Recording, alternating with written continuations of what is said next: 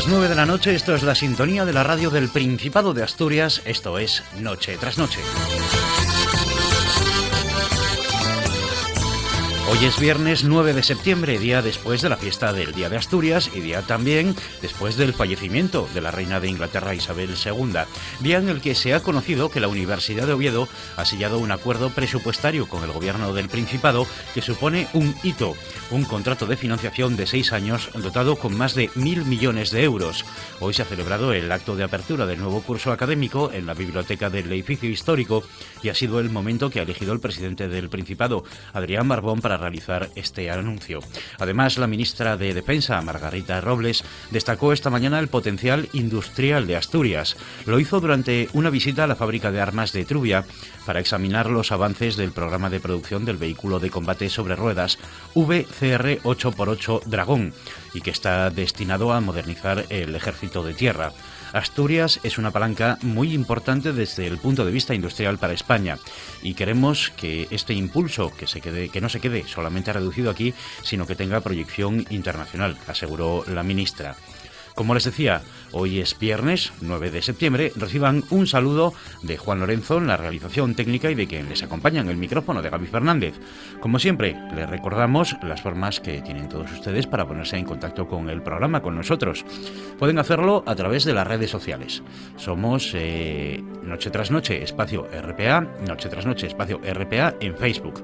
También estamos en Twitter, donde somos NTN-RPA ntn-rpa. Ya saben que también, si lo prefieren, pueden enviarnos una nota de voz o un mensaje al WhatsApp al número 679-117-803. 679-117-803. También pueden ponerse en contacto con el programa haciendo una llamada al número fijo, al 985-080-180. 985 080 180. Y les recordamos también que hoy dan comienzo en Oviedo las fiestas de San Mateo. En poco más de una hora se subirá al escenario de la herida, pues la primera de las estrellas que va a visitar la capital del Principado y que luego repasaremos a lo largo del programa toda esa programación musical que va a haber en las fiestas de San Mateo en Oviedo. Como les decimos, hoy ya comenzaron los conciertos a las ocho y media y en poco más de una hora estará en el escenario pues una de esas estrellas que viene y que es Neil Moliner un tsunami siento el aire entre mis dedos. El cielo avisa de que algo pasará. La mente en blanco presenta todos mis sueños, esos que por fin puedo alcanzar. Se pone el sol dejando un paisaje inmenso, con el color de la esperanza y del amor. Como una estrella deja huella mientras muere, eso es lo que tengo que aprender. En mi mano algo hoy puede suceder y la euforia dejará un secreto al que gritar, un secreto al que cantar. Sé como el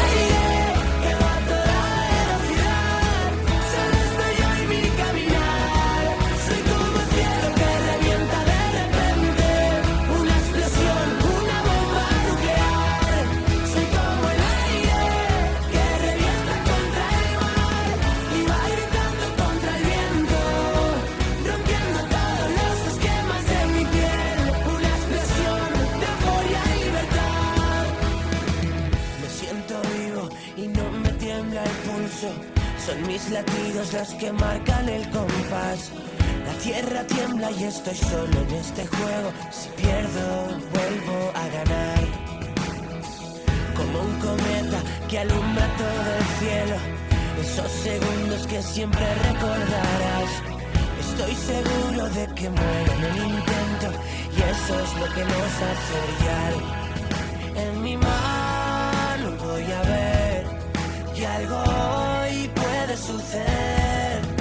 y la euforia dejará un secreto al que gritar, un secreto al que cantar. Como el aire.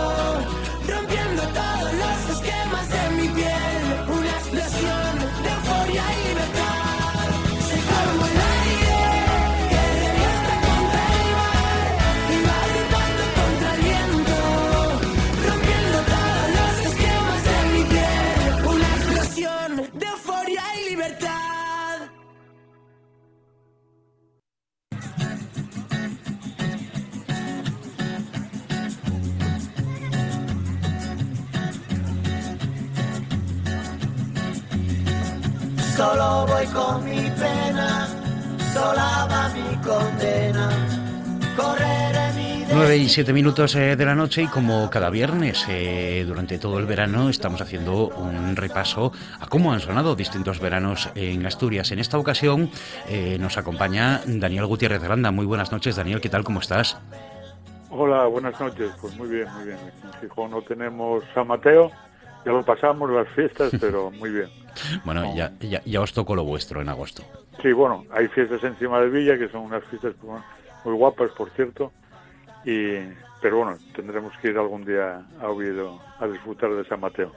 Oye, eh, Daniel, eh, hoy el motivo que planteamos, eh, bueno, ayer fue 8 de septiembre, fue el Día de Asturias y durante ocho años eh, a ti te eh, encargaron, eh, Vicente Álvarez Cereces, el, el por entonces presidente del Principado, eh, te hizo el encargo de organizar los días de Asturias.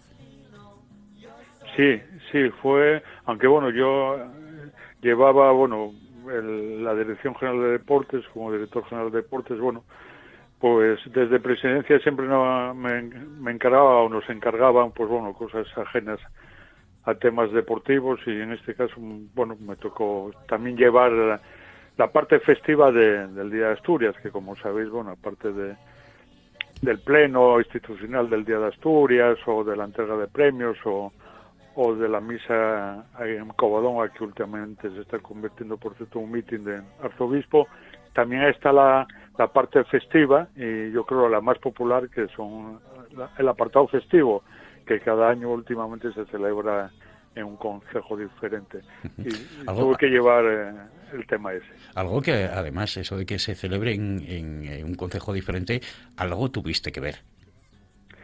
Bueno, sí, yo entré en la Dirección General de Deportes, bueno, en junio de, mayo, junio de 1999, y en esos últimos años se celebraba permanentemente en la Morgal, que es el aeródromo de Morgal, que es un sitio, bueno, bastante llano, que es muy manejable para hacer actividades, pero bueno, pero una actividad como, como el Día de Asturias a lo mejor se perdía un poquitín, y siempre creíamos que, bueno, que, que- tenía que ser un poco itinerante, llegar con el Día de Asturias eh, cada año a diferentes consejos para que los disfrutaran de los consejos y a la vez la gente que acudía a la parte festiva pudiese disfrutar de los consejos y conocer, conocer consejos de Asturias, que también era una de las partes del objetivo de, de- del Día de Asturias itinerante.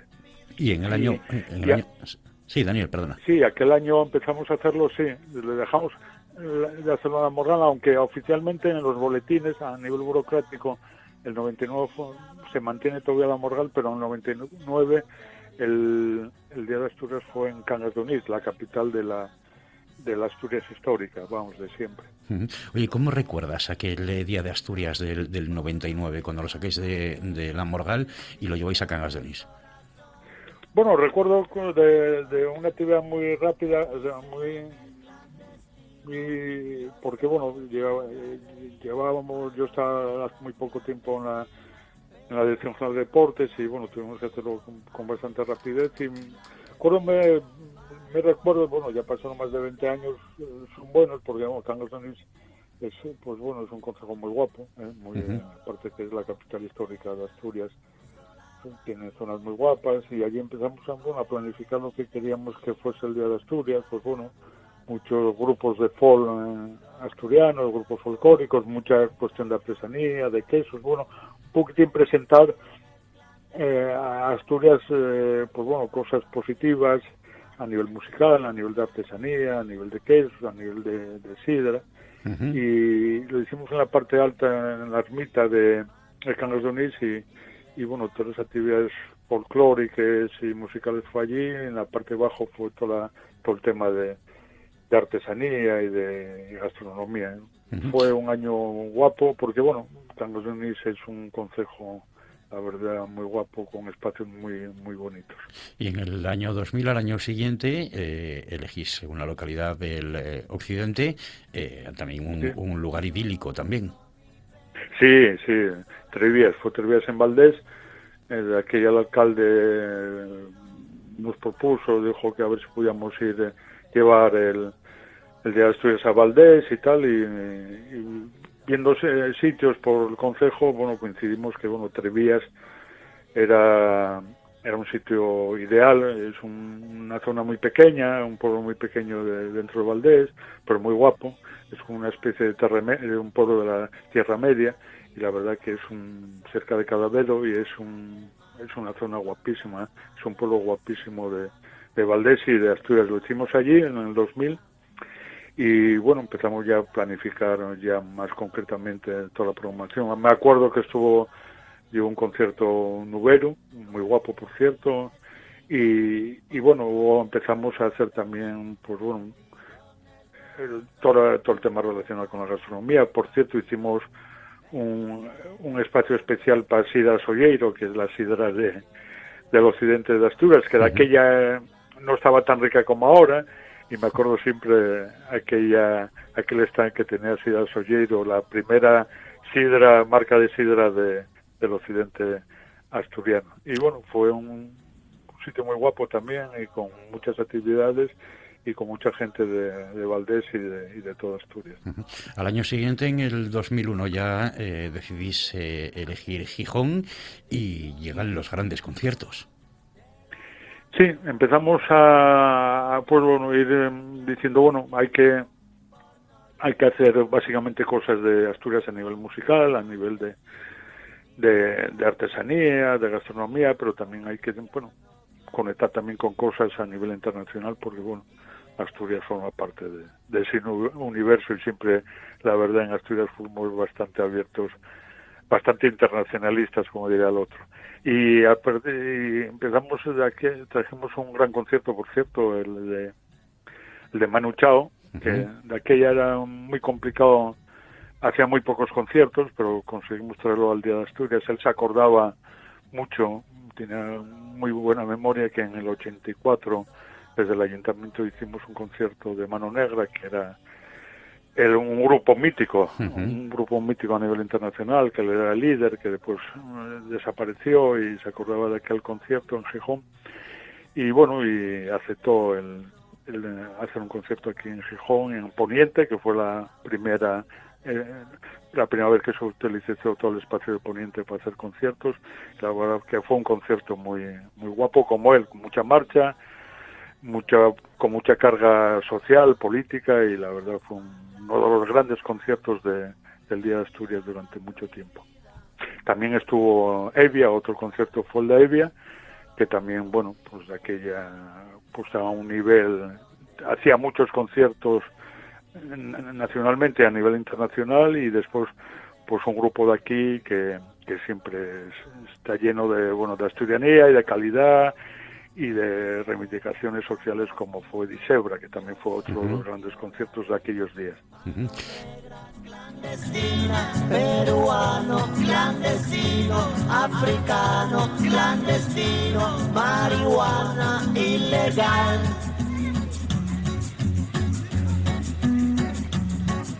Solo voy con mi Ahí escuchamos precisamente a, a, Manu Chao, además yo creo que esta canción debe ser por la época aproximadamente, por el por ese sí, sí, 2001 más o menos, debía estar tocó. presentando este disco Manu sí, Chao. Y en el, en el 2001 fue Gijón y en el año 2002 elegisteis Oviedo. Elegimos en la capital de Asturias, nos lo solicitaron desde el ayuntamiento y tal, y bueno, y llegamos rápidamente a un acuerdo con el ayuntamiento para que nos facilitara, como siempre pedíamos a los ayuntamientos que nos facilitaran espacios, temas de seguridad, bueno, y muy bien, y, y, bueno, y llegamos a la capital y bueno, fue uno, yo creo que es uno de los grandes días de Asturias en, durante muchos años, pues bueno, a nivel musical y a, en aspecto de actividades. Hubo varios conciertos porque tocaba un domingo y aprovechamos bien el sábado y domingo. Y empezamos con Zúquero, que fue, es un, pues bueno, aquella era mucho más conocido, pues bueno, el clásico rockero italiano a nivel internacional. Fue un concierto muy bueno. Y después hicimos un concierto especial, que era, pues bueno, Víctor Manuel, la base era Víctor Manuel, base entre comillas porque bueno hubo una participación de muchos grupos asturianos como Jesús Pedro, Tejedor, Ramón Prada que músico asturiano que un poquitín dirigió eh, a nivel musical eh, este gran concierto, eh, Igor Medio, Javier Monge, que bueno, fue un gran concierto que después hicimos un, un CD, una producción de CD que después se sacó, que la produjo el Principado de Asturias, también participó por cierto Mariluz Cristóbal, y yo creo que también fue uno de los grandes conciertos de, del Día de Asturias. Lleno la plaza de, de la Catedral de Oviedo y fueron más de dos horas de, de un nivel muy bueno musical y de gente muy conocida de aquí de Asturias. Y otro de los grandes conciertos de ese 2002 fue el de, Ilegales. E Ilegales fue, yo creo que fue el mejor concierto que hizo Jorge Martínez con Ilegales en Asturias y yo creo que a nivel nacional le pedimos que hiciera un concierto especial a, Jorge hizo un concierto con los muchos músicos que pasaron por el por ilegales que pasó mucha gente. Y, y, ahí estuvo él con la banda que tenía de aquella más gente músicos que hubiese pasado por por grupos como Tolo como Tolo como Rafa Cas como bueno un montón de músicos de un nivel de calidad alto. Y fue de estos conciertos yo creo que para mí fue el mejor concierto de, Jorge Martínez en toda su historia. ¿eh? También la catedral lleno, lleno, más de dos horas de concierto y la verdad que disfrutamos de aquel concierto.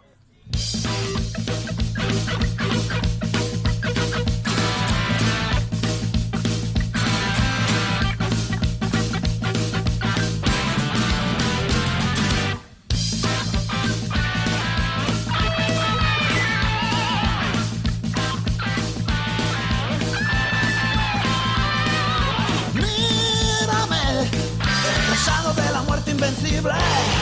Mírame, estás viendo un aparecido.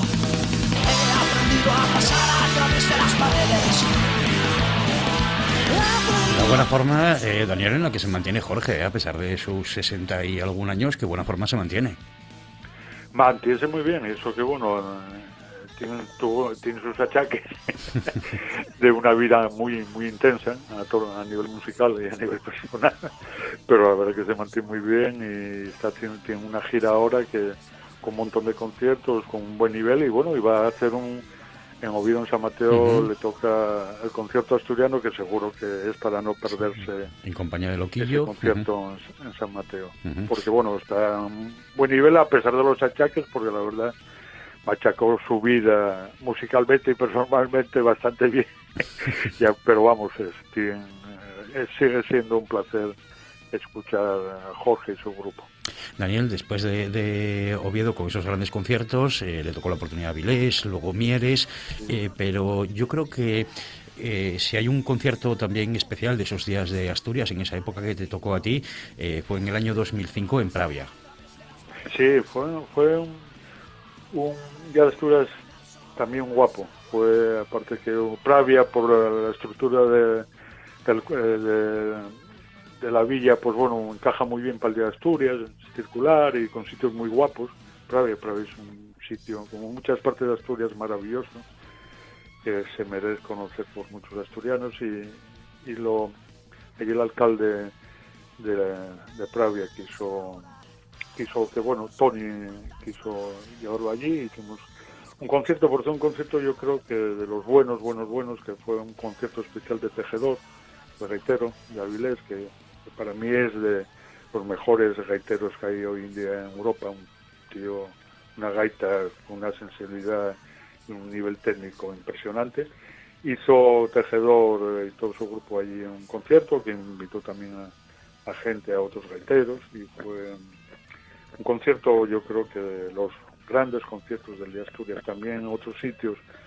Actuó Jerónimo Granda y que por cierto allí en Pre aprovechamos para hacer una exposición de, de casas discográficas asturianas, que de aquí había 8 o 9, ahora yo creo que hay muchas menos, y fue un día de Asturias también muy, muy bonito, muy guapo.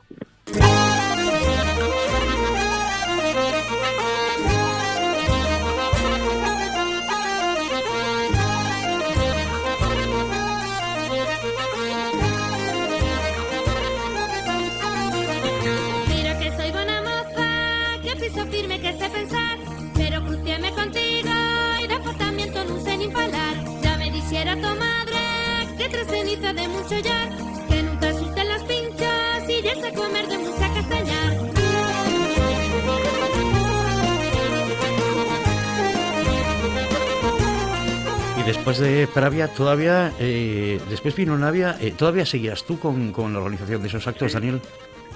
Sí, yo terminé, yo terminé en, en Nava, terminé en Nava, además con Nava, que es otro sitio, pues bueno, que se presta mucho a hacer actividades en la calle. Y, por cierto, allí tuvimos una actuación que siempre era, pues bueno, gente así muy clásica y tal, y tuvimos una actuación, pues, de aquella, pues bueno, muy, muy independiente, muy moderna, entre comillas, era Nacho Vegas, que empezaba a hacer cosas en solitario, con Mantarray. Por una parte, actuó Mantarray, uno de los grandes eh, grupos de la música asturiana, además con una gran calidad, que ahora están ya tan no, no actúan ya desde hace bastantes años, y Nacho Vegas. Nacho Vegas de aquella empezaba a hacer cosas solas, aparte de Mantarray, que siempre pertenece a Mantarray, fue un concierto allí en la plaza de, del Ayuntamiento de Nava, muy también un, concierto muy espectacular, con gente diferente,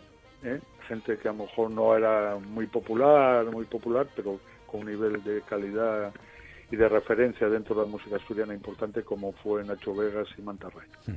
Y aparte, bueno, pues allí en aquel día en Nava pues hubo un montón de yagares que, que prestaba la que prestaban la sidra para beberla gratuitamente y fue también un día de Asturias memorable en un sitio tan tan asturiano como es Nava.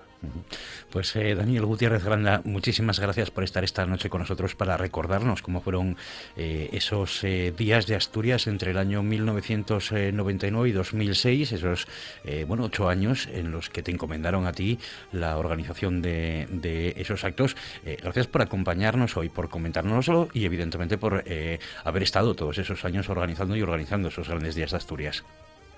Encantado y bueno pasaron muchos años, pero yo creo que es muy grato recordar aquellos momentos cuando trabajaba por la gente de Asturias.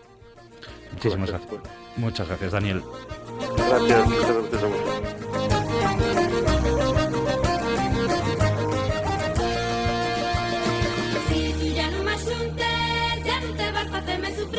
que te aguanten esos bruixes, que yo veré lo que toco por mí.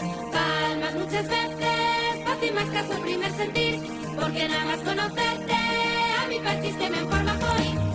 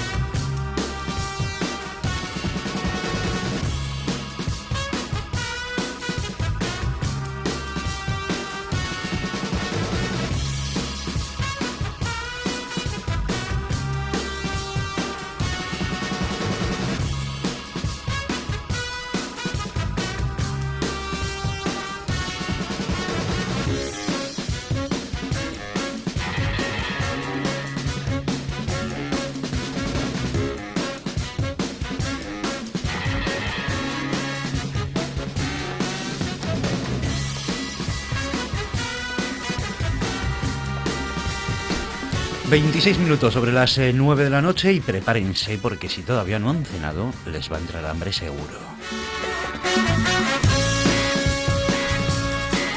Nacho Gancedo, muy buenas noches. Eh, ¿Qué tal? ¿Cómo estás? Autor y editor de la guía del eh, cachopo. Evidentemente hay que presentarte bien porque lo del hambre viene por algo, no es gratuito. Hombre, hombre, hablando del cachopo siempre entra el hambre. Siempre entra el hambre. Yo siempre lo digo, además es que a estas horas a las que vienes que ya hace un rato que comimos, empieza a apretar ya un poquito, ¿no? rozando las nueve y media de la noche, cuando marchas de aquí yo tengo ganas hasta de comerme el micrófono. Pues no me des ideas, que cualquier día os hago un cachopo aquí, nos lo podemos aquí entre ¿eh? Pues ya está, venga. ¿Dónde, hay que firmar? Queda, firmado ya, queda firmado ya. ¿Qué, nos traes hoy? ¿Qué recomendaciones? ¿Qué cinco cachopos? Pues hoy, bueno, ya después de, la semana de, lo de las rozas y demás, que se ha acabado por fin, dentro de un año volveremos, nos quedamos muy, muy contentos ahí con con la gente, sobre todo el, tema de la música en directo. no sabíamos que había tanto cambio, pero en la Plaza de Toros había momentos que estaban tocando las palmas todos y con las uh Patria Querida y demás. Entonces, un, ambiente muy bonito. A ver, eso siempre anima, ¿no? Ver que las cosas salen así, es decir, el año que viene volvemos. El año que viene hay que volver y modificar alguna cosa, porque sí que para la organización no fue muy, muy rentable, pero da igual, la, la buena sensación que nos llevamos de la gente, todo el mundo damos la enhorabuena por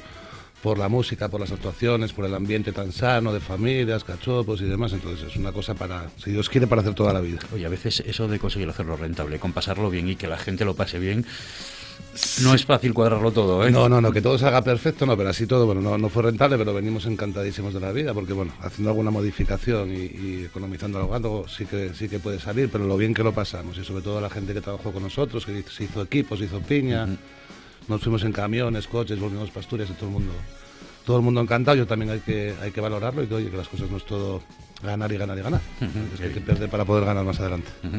Esas pues recomendaciones de las que hablábamos, Nacho. Pues empezamos, nos vamos en el número 5 hasta Cangas de Narcea, el Café Madrid, mm, uno de los restaurantes con más, con más títulos de Asturias. Un cachopo de ternera de Asturias relleno de jamón y queso gouda con una guarnición de patatas y pimientos y un precio de 24 euritos. Pues muy bien, oye, suena muy bien. 24 euritos, seguro que el tamaño es eh, generoso. Sí, estos andan todos yo tamaño estándar, de, 30 por 20, que suelen ser, casi, todos los restaurantes lo tienen parecido, unos 700, 800 gramos. O sea que un cachopo para una persona cuesta acabarlo, para los mejores. Cuesta, cuesta, cuesta. Con una entrada en un pulpo. Cuesta, sobre todo para desayunar cuesta. Luego igual para la comida ya no, pero para desayunar igual pues nosotros estuvimos toda la semana desayunando, comiendo y cenando cachopos. Madre, mía. Madre mía.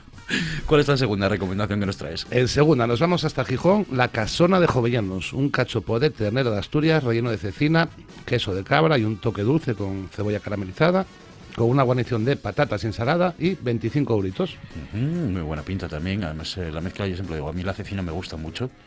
Eh, yo siempre tengo duda. Cuando veo una carta, el cachopo tradicional y, con, y otro con cecina, yo siempre tengo tengo mis dudas. Tengo mis dudas. si tiene un poco de cebolla caramelizada, además en Gijón, ahí, en el, en el casco, bueno, en la zona antigua, al lado del, del puerto, para tomarse una sidrina por allí, o sea que el sitio perfecto.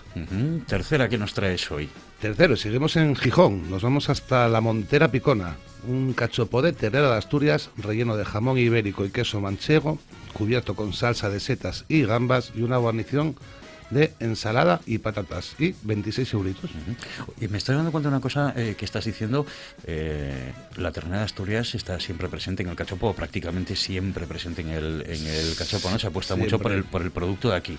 Siempre, siempre. Yo la ternera de Asturias, además yo de familia ganadera, hay que mirar por la, por la carne de casa y en Asturias tenemos una carne extraordinaria. Bueno, en todo el norte de España, habrá que quedarse con lo nuestro y, y vender lo nuestro y nosotros siempre intentamos que todo lo que sea producto asturiano, ayuda a que el cachopo sea mejor, tienes la garantía de, una buena carne. Cuarta propuesta que nos traes hoy. Pues nos vamos hasta el número 2. Aquí sí que cambiamos de, zona. Es el único que no va a ser tener Asturias porque nos vamos hasta La Coruña, a la cantina Sistina. Y en este caso es un cachopo de tenera gallega, relleno de jamón ibérico, de bellota, queso de billoa, de billoa, filloas de cocido, grelos y champiñones, con una guarnición de pimientos, de padrón, ensalada y patatas. Yo las filluas de cocido todavía no lo no sé cómo va, pero tiene buena pinta. Aquí sí, pero aquí le dan ya el, punto, es un cachopo, pero le dan el punto gallego. Exacto, el punto gallego. Bueno, filluas que es como los frisuelos, más o menos, para que no lo sepa, pero sí le dan un toque de, cocido que lleva los grelos y yo sé que la probé hace tiempo, estaba muy muy buena, pero la fillua no sé cómo la, harán con el cocido para darle el toque de, Fíjate, el, otro día eh, hablábamos con Paulino Lorences, que hace una sección aquí en el programa eh, sobre comida internacional, pero bueno, como eh, era el día anterior, era la víspera al Día de Asturias, nos habló del origen del cachopo. Y cuando nos hablaba de la receta del cachopo en su día, bueno, aparte de que a mí me sorprendió porque se hacía en salsa, no era como, como ahora, llevaba una salsa, em, pero que en la receta hablaban de un frisuelo de jamón y queso.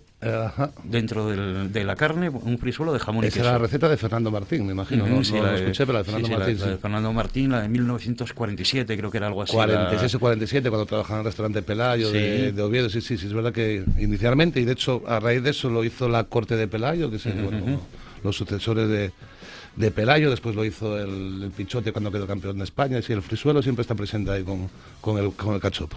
todo el asturiano pega muy bien. Todo qué, qué, bien pega, qué bien pega. Quinta propuesta.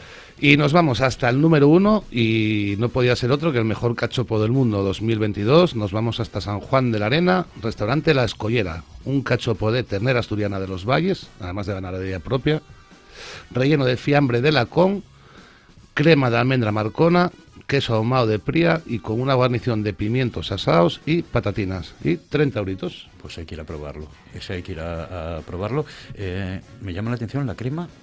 De almendra marcona.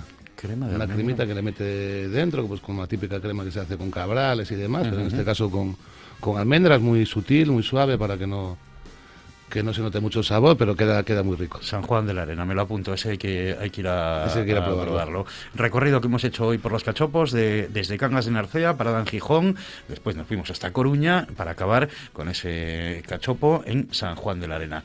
Nacho Macedo. Muchísimas gracias por estar una semana más con nosotros y mm, no sé si te voy a dar las gracias por esto, pero por venir y abrirnos el apetito. Hombre, hombre, ahora ya a, disfrutar de un buen cachopo San Mateo. No, ahora lo que empiezo a mirar ya es el reloj y a decir, ¿cuánto queda para las 11? ¿Cuánto queda para las 11? Que me está entrando hambre. Y comer un cachopín por San Mateo, tomas una botellina y disfrutar un poco de, de lo que queda de verano. No hay mejor plan. Nacho, muchísimas gracias por acompañarnos. Gracias a ti. Cosas que pasan en Noche tras Noche. Su padre lo, lo, escribió con los siguientes nombres: Johannes Chrysostomos Volgangius Theophilus por los nervios que tenía de hacer la inscripción y se dio cuenta que lo había puesto en griego, lo tachó y puso Amadeus. Entonces en la, en la partida de nacimiento de Mozart llama la atención porque está tachado lo de Theophilus y puesto encima Amadeus. Amadeus. La 10 pm en aquel hotel. Mucha cerveza y un sin comer. Me puse guapo para ir a allá. Vamos a pasarla bien. Desde esa noche no pegó ojo. Ella me entró y me quedé todo loco. Fuimos a la playa, quedamos solos. En el agüita nos pusimos tontos. ella tiene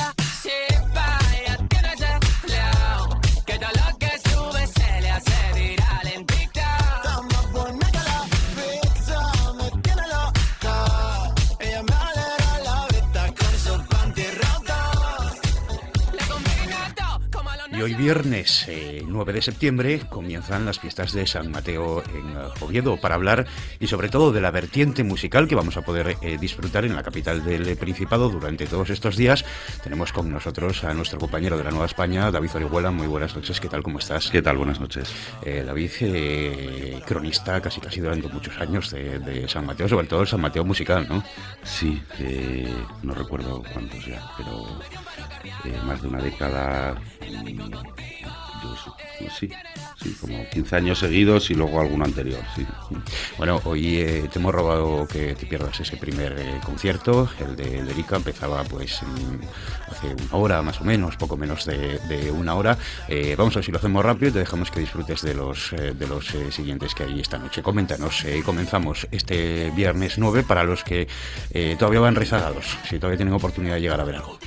Bueno, el plato fuerte de hoy es, es Neil Moliner, ¿no? Y hoy empieza San Mateo de una forma suave, en, suave en, lo musical, ¿no? Quiero decir, es, es pop actual, Neil Moliner, Sofía Yari Lérica, son bandas y solistas muy, muy jóvenes. Bueno, Neil Moliner va a cumplir 30 años dentro de unas semanas, pero bueno, sigue siendo joven. Y es pop, pop actual, ¿no? Pop del siglo XXI pero todos con reminiscencias de, de los 90, de, grupos como, como La Oreja de Van Gogh. Neil Moliner acaba de lanzar este verano La Playa, ¿no? aquella canción tan mítica de, La Oreja de Van Gogh, que es del año 2000.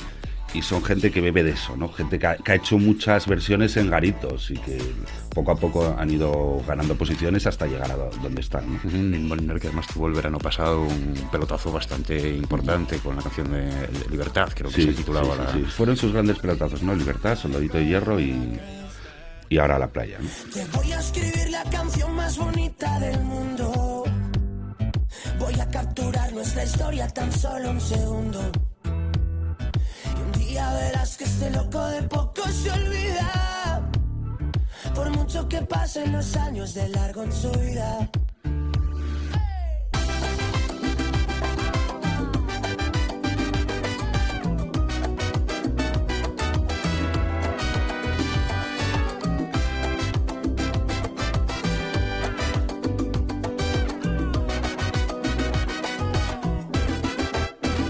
Dicho este año en el recinto de, la Hería, estos eh, conciertos de, gran formato de San Mateo.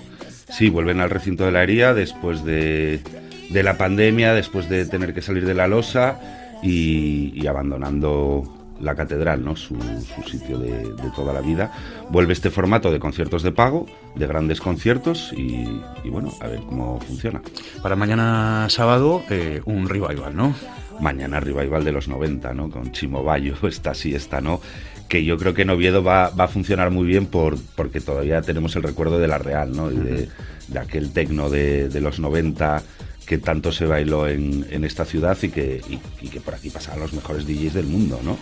Y yo creo que esto va a funcionar precisamente por eso, porque si hay una ciudad en España, en el norte, que que funcionen estas cosas y que hayan funcionado en los 90 es, es Oviedo. Sí, bueno, aquella ruta del bacalao que se conocía en Valencia en aquellos años y que luego estaba la Real como una catedral de... La, Real era una referencia eh, pues casi internacional.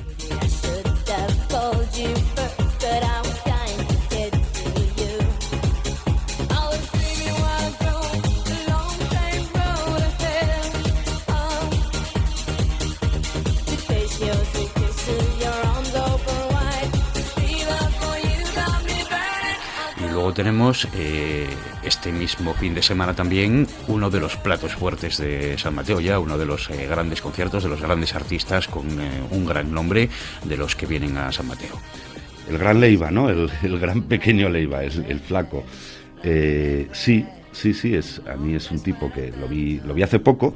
Es un tipo que no, que no me gusta, pero reconozco que, es, que el concierto es tremendo, es buenísimo. Es una puesta en escena tremenda, con, con una banda maravillosa y el tío sabe muy bien lo que hace y seguro que va a gustar mucho a, sus seguidores y a quien no lo conozca pues se va a encontrar con un concierto de lo mejor, de, las mejores propuestas que hay ahora en España. Odio el tipo del espejo, unos siete días por semana, casi ya no veo el puerto, solo hay una cosa clara Fuimos demasiado lejos y ninguno se cubrió la espalda.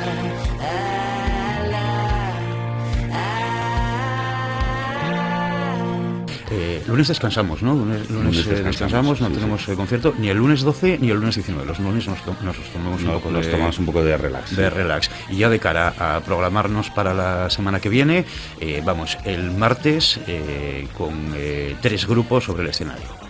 La Casa Azul, Fangoria y Nancy Rubias, ¿no? O sea, eh, como decían el otro día, los chavales jóvenes ahora les preguntas quién es quién es Alaska y te dicen que es la mujer de Mario, de Mario Vaquerizo, ¿no? Mm, ¿Cómo cambió? Pues, pues no, Alaska está ahí con, con Fangoria, está Nancy Rubias, que es, que es eh, su marido.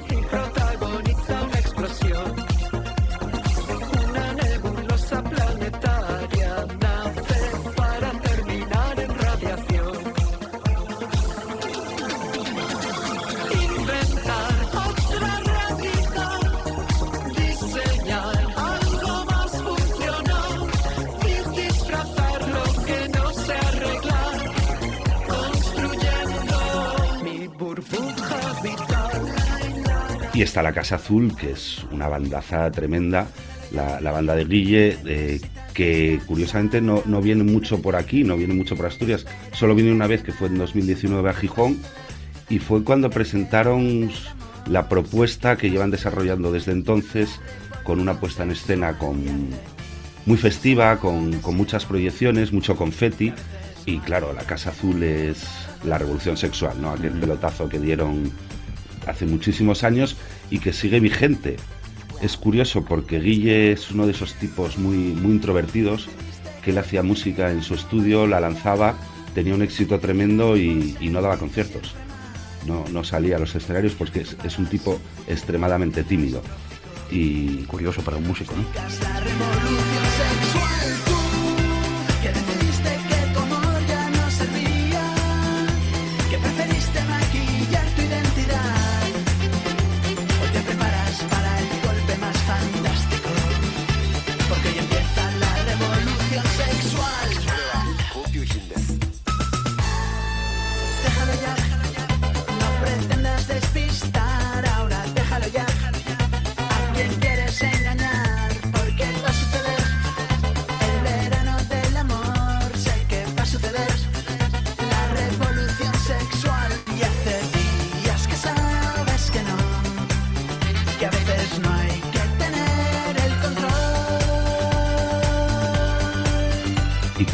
Una anécdota es que hizo, ¿os acordáis de aquella canción de Amo a Laura, ¿no? De Happiness, es de él. Esta canción la hizo él, era, le encargaron una campaña publicitaria, la hizo y fue precisamente el año que dejó su trabajo anterior y que había decidido dedicarse a la música. Y como vio que aquello funcionaba, dijo, bueno, pues si no me puedo dedicar a la música que a mí me gusta, que es hacer temazos, pues por lo que veo tengo salida en la publicidad aquella campaña se les fue un poco de las manos porque al final la, la campaña cedió a la marca y nadie sabía muy bien que, cuál era la referencia original.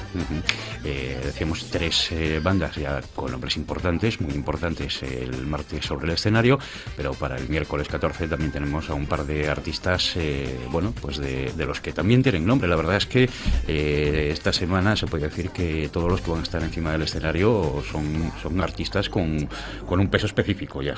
Sí, eh, entre los que echo de menos a, bandas asturianas. Eh, lo único asturiano que, vamos a ver sobre el escenario, pues es a Ilegales, a Loquillo, eh, a, Igor Pascual con Loquillo y precisamente a, uno de los teclistas de la Casa Azul, ¿no?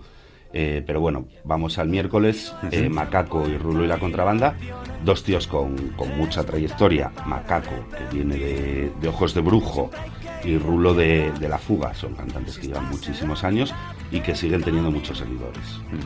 Eso lo tenemos el miércoles 14. Cantaré contigo. Tuve una banda, tuve un sueño, tuve un amor. Y como casi todo se rompió, lo dice mi filosofía, se viene lo mejor Tuve un ataque de cordura y de intuición. Cuando entrará en mi alma rock and roll, la vida es menos aburrida dentro de una canción. Y si pasamos al eh, jueves 15 también tenemos eh, bueno, un poco de, revival, ¿no? Si antes teníamos el de la música electrónica de los 90, eh, el jueves casi casi tiramos ya a los 80. Sí, sí, sí, tiramos a los 80 de lleno. Eh, son Hombres G los Secretos y el mítico concierto de Hombres G en Oviedo fue en el 87. El polémico concierto. El polémico cuando tuvieron que salir corriendo del escenario de la Plaza de la Catedral, que de aquella estaba montado encima de la fuente y tuvieron que tuvieron que huir porque un grupo de, de gente al que no le gustaba mucho Hombres G de aquella empezaron a tirar huevos y tomates y tal y se fueron. me contaron una anécdota que es que había una competición entre las ciudades de España de aquella, eh, a ver quién conseguía echar antes a Hombres G del escenario a base de, huevos. No sé si Oviedo consiguió ganar ese reto que había entre los eh, detractores de, Hombres G, pero bueno, aquí creo que fueron tres canciones, algo así. Sí, sí, sí, sí, había una competición, ¿no? De a ver en qué ciudad se conseguía que el concierto durase menos. Sí, Oviedo no logró el récord, pero, pero estuvo cerca, junto a Hombres G, ya que ya la suspensión del concierto de Miguel Ríos años antes son las dos grandes anécdotas musicales de, San Mateo.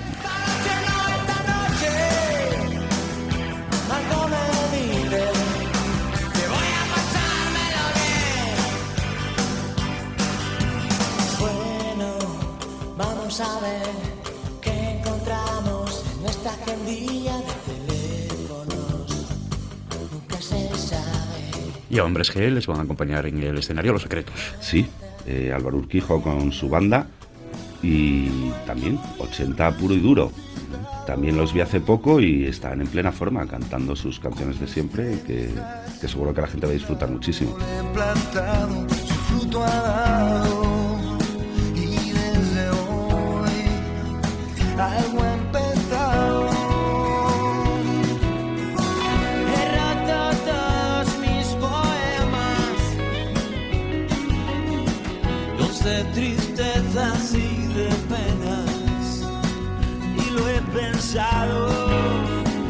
Sin dudar, vuelvo a tu lado. Vamos ya de lleno al eh, fin de semana siguiente, el próximo fin de semana, dentro de una semana, ese viernes 16, que ¿quién van a estar en el escenario? Pues están eh, la maravillosa Orquesta del Alcohol, La Moda, y Love of Lesbian, dos bandas, una con más tradición que otra. Love of Lesbian, la banda de Santi Balmes, que lleva muchísimos años y que, que son siguen siendo, yo creo, una, una banda de culto, ¿no? Una de las mejores bandas de España que, seguro que ofrecen cosas muy interesantes. También depende un poco del, día que tengan, ¿no? Y del repertorio que, elijan, porque pueden ser muy, muy divertidos, muy festivos, muy rockeros, o hacer algo más tranquilo. Se verá. A ver, a ver qué nos eh, depara, qué nos depara ese concierto de Luego.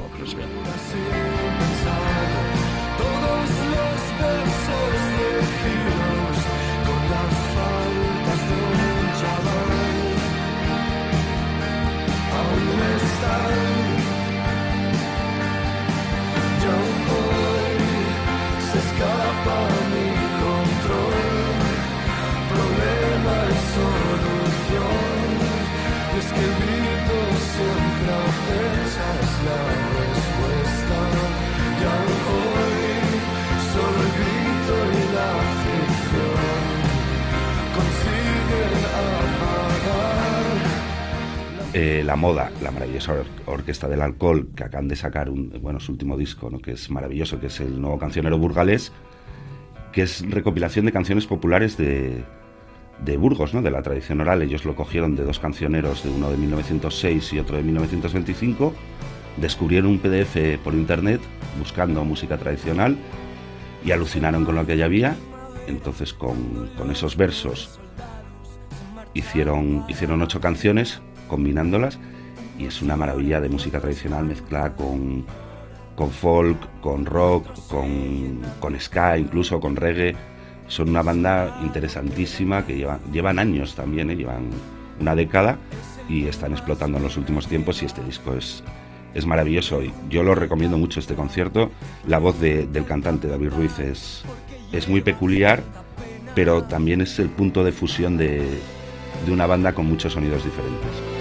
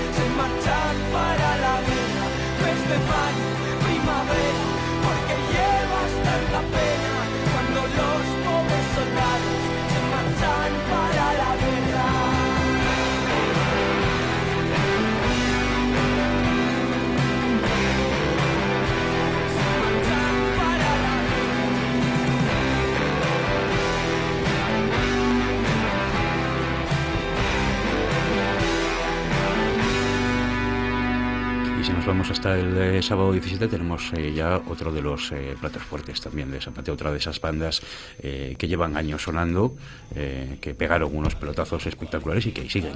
Ahí siguen, estopa los hermanos Muñoz, ¿no? David y, José Manuel. y seguro que van a tener mucha gente porque Estopa es uno de esos que siempre están, ¿no? Que siempre están en, las fiestas, en, las verbenas y en, en todas partes siempre suenan sus canciones.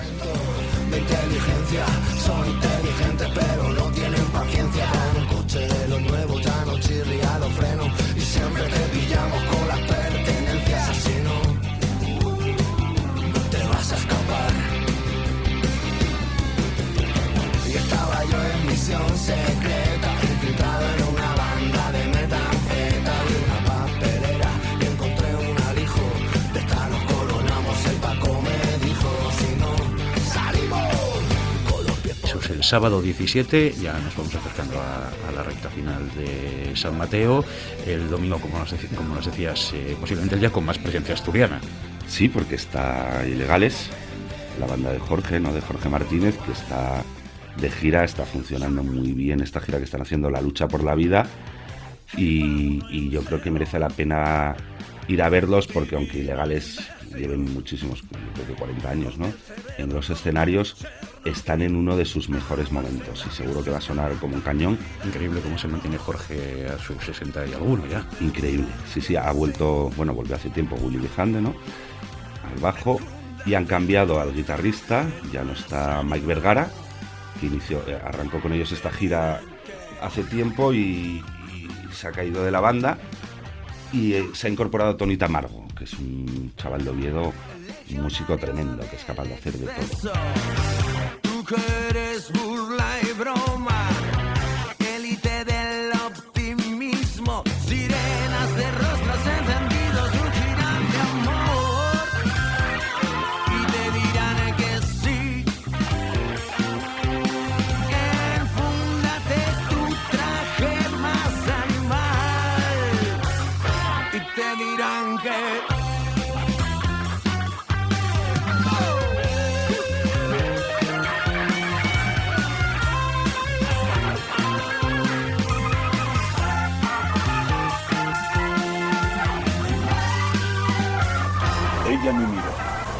yo la miré a ella.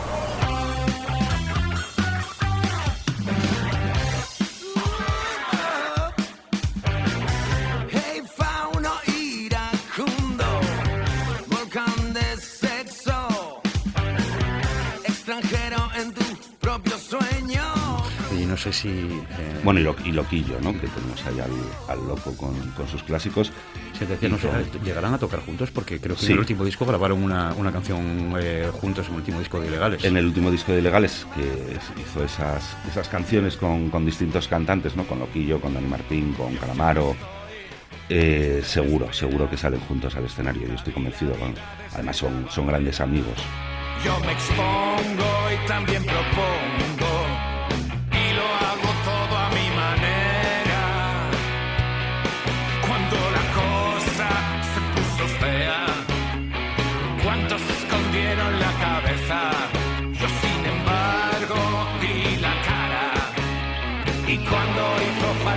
puse calma.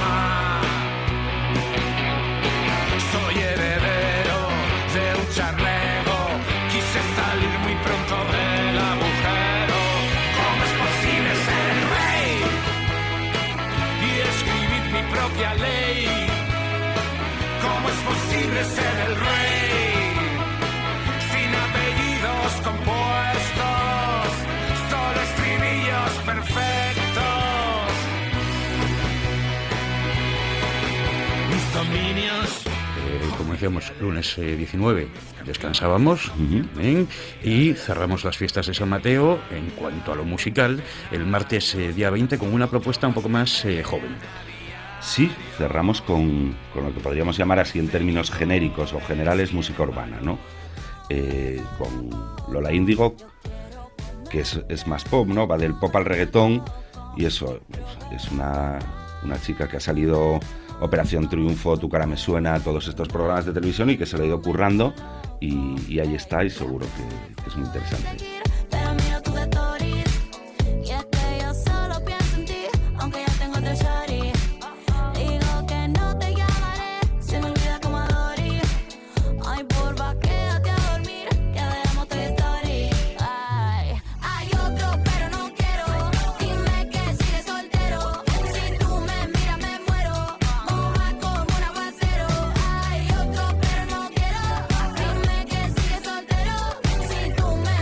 Luna, otro, otro chaval de estos como Neil Moliner, ¿no? que empezó tocando en garitos versiones de Jarabe de Palo, poco a poco fue enseñando sus canciones en esos pequeños conciertos de los bares, fue triunfando, fue creciendo y ahora es, es uno de los grandes ¿no? del, pop, del pop español, del pop actual.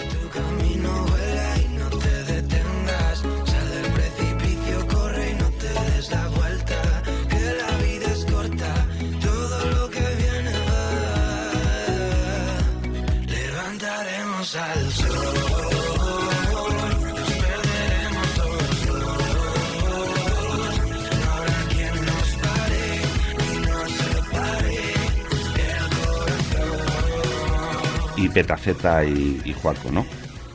Petaceta, que es la, gran revelación ¿no? del, rap, del trap de los últimos tiempos en España, que ha firmado con una compañía norteamericana que es Interscope, en la que están nada menos que Lady Gaga, Eminem, Billie Eilish o Lana del Rey, ¿no?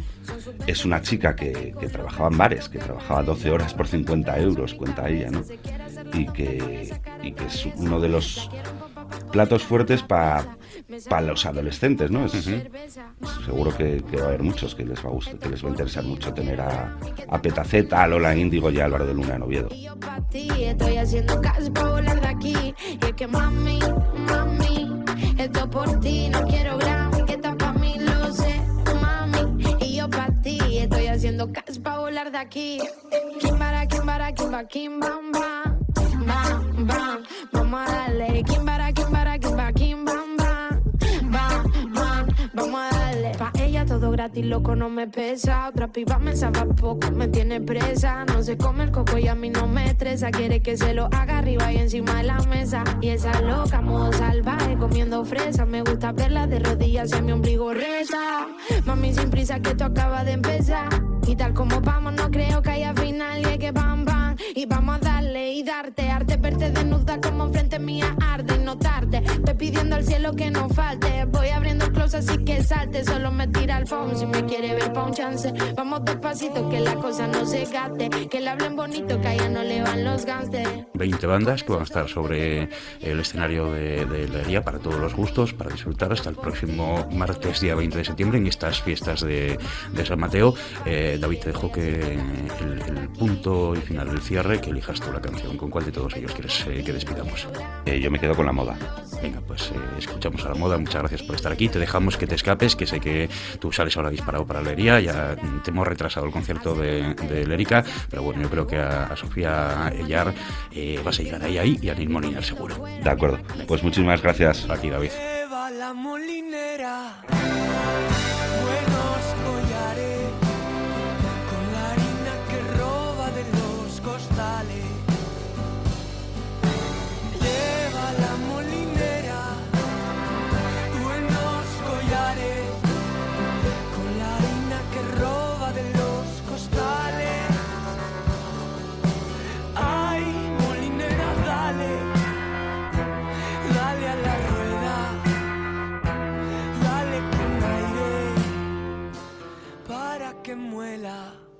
Lleva la molinera buenos collares con la harina que roba de los costales. Déjame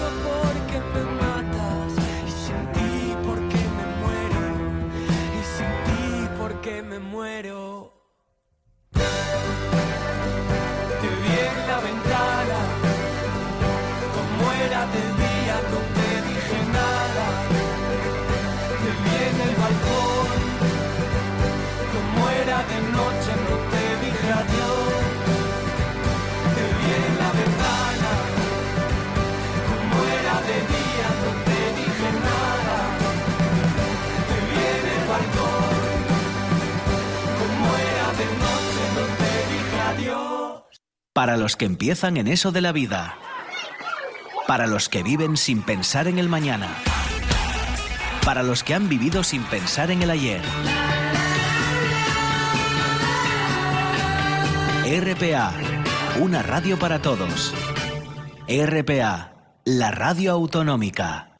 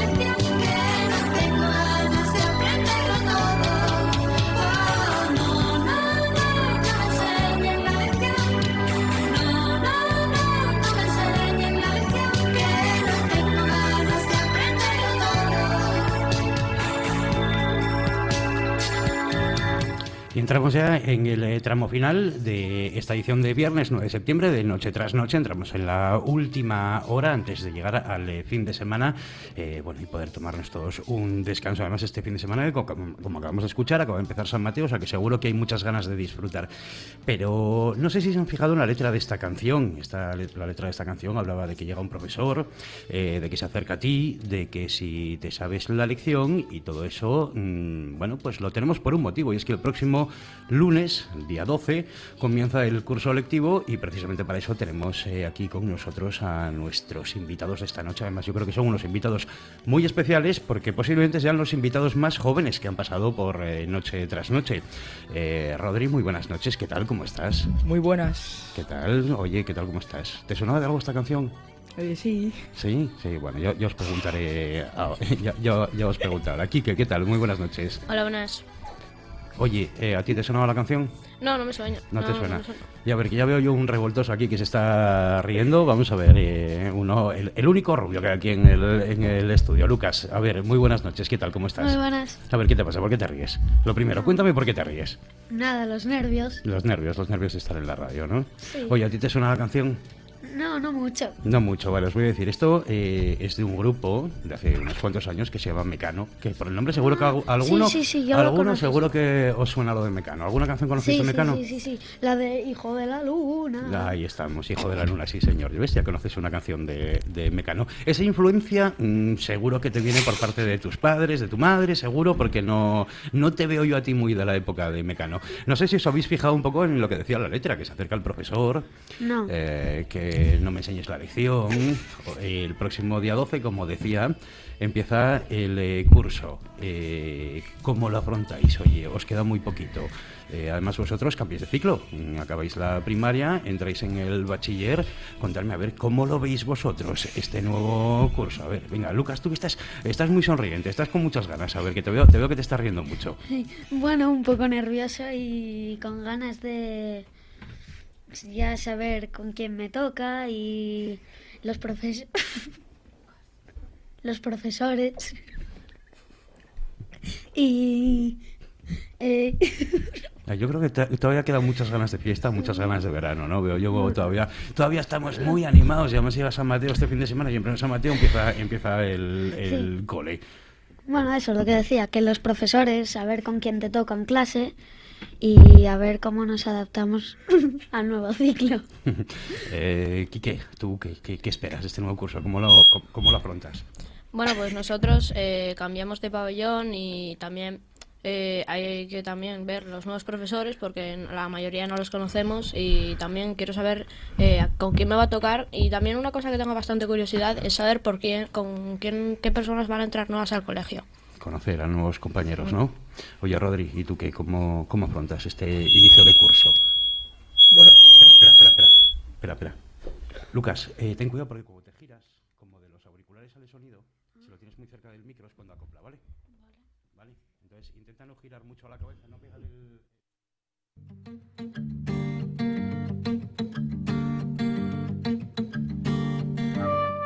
Nuevo curso que empieza, nada, el próximo lunes. espero aprender muchas.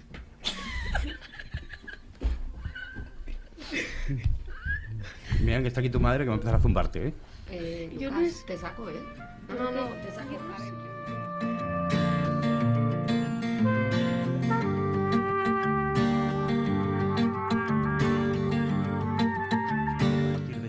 Día 12. Bueno, yo este curso espero aprender muchas cosas sobre lo que nos van a dar los profesores, conocer gente, como bien decía aquí, que los nuevos compañeros y ya los de los demás cursos. Y vamos a conocer también nuevos profesores que yo a mí no me suena ninguno, la verdad. Bueno, es todo nuevo, ¿no? Porque además tenéis un, cambio de ciclo, eh, dejáis la, primaria, pasáis al bachillerato. Eh, ¿qué, os han, qué os han dicho de eso? ¿Cómo es eso de, de repente el bachillerato? Seguro que tenéis algún hermano, algún compañero mayor que ya os ha ido advirtiendo, que os ha dicho decir, ojito, que tenéis que estudiar más. ¿Qué, qué, qué es lo que os plantean? Eh, bueno, yo no tengo hermanos, pero conozco a gente que sí que está en la ESO y bachillerato y todos lo pintan muy mal, que hay que estudiar bastante, no es como primaria, que llegabas a casa, hacías los deberes y hacías lo que quieras, ahora hay que estudiar cada día, tienes más cosas que hacer, si tienes alguna profesora particular o extraescolares o bueno, eso. Bueno, hay que dar más el callo entonces, ¿no? Sí. Hay que dar más el callo. Eh, ¿a ti qué? ¿Te han comentado algo? Yo tengo un hermano mayor que ahora pasa tercero de la ESO y me dijo eso, que tienes que estar todos los días, eh, poner al día lo que hayas visto en el colegio, eh, lo que hayas visto, pues repasarlo, porque al final es mejor a la hora de un examen no tener que estudiar todo lo que has dado en toda la unidad y mejor ir estudiando poco a poco todos los días. Y luego también que como te toque una clase que que tenga muchos líos que vas a pasarlo bastante mal, porque él le tocó una clase muy mala en segundo de la ESO y lo pasó bastante mal. O sea que hay que, además hay que, hay que meter en vereda un poco también a los compañeros, ¿no? No solo estar pendiente tú. Eh, Rodri, ¿a ti te han dicho algo? Sí, yo tengo una hermana que va también al curso de, del hermano de Quique y bueno, siempre que llega a casa se pone ya a estudiar hasta la hora de cenar y me dice que, que la ESO va a ser un cambio muy grande porque en primaria no hacías nada y en la ESO ya, va, ya hay que estudiar. Oye, ¿y qué es lo que más vas a echar del verano? Porque claro, lleváis eh, un par de meses de vacaciones. Eh, bueno, contarme, ¿qué, qué habéis hecho en vacaciones? Eh, vamos a empezar por, por ahí. ¿Cómo habéis pasado las, las vacaciones? ¿Cuál de los tres se me anima? A ver, ¿cuál es el que, el que empieza contándonos cómo han sido sus vacaciones? Venga, a ver, no estamos en clase, aquí no hace falta que levantéis la mano, ¿eh? Aquí el primero que se lance el micrófono, venga. Vale. Eh, bueno, a ver, he hecho un viaje a Madrid. Eh, estoy viendo los partidos del Oviedo. Fui a ver alguno de pretemporada. Voy con mis amigos a Luango a veces. Eh, bueno, eh, jugamos, quedamos para jugar todos y lo más importante que aprovecharlo, que ya queda muy poco. Y sé que, porque se te ha olvidado algo, ¿eh? A mí me han chivado que hiciste otro viaje. Bueno, es verdad. Hice otro viaje a Barcelona, a Tosa de Mar. Y bueno, lo pasé bastante bien, conocí amigos. Y lo más importante que en ese tiempo todavía quedaba algo de verano. Oye, además a mí me enseñaron alguna foto de ese viaje que te hiciste eh, a la zona de Cataluña, eh, que salías en el Camp Nou y salías con el escudo del Barcelona, que eres del Barcelona tú. No, no, no, no soy del Barcelona. Soy de Madrid, solo que como en ese momento tenía el Camp Nou. Ah, había eh, que aprovechar, ¿no? Ya que que- apro- ya- Quería aprovechar el momento porque no voy a estar muchas veces en el Camp Nou. Y, pero bueno, yo soy del Madrid cerrado.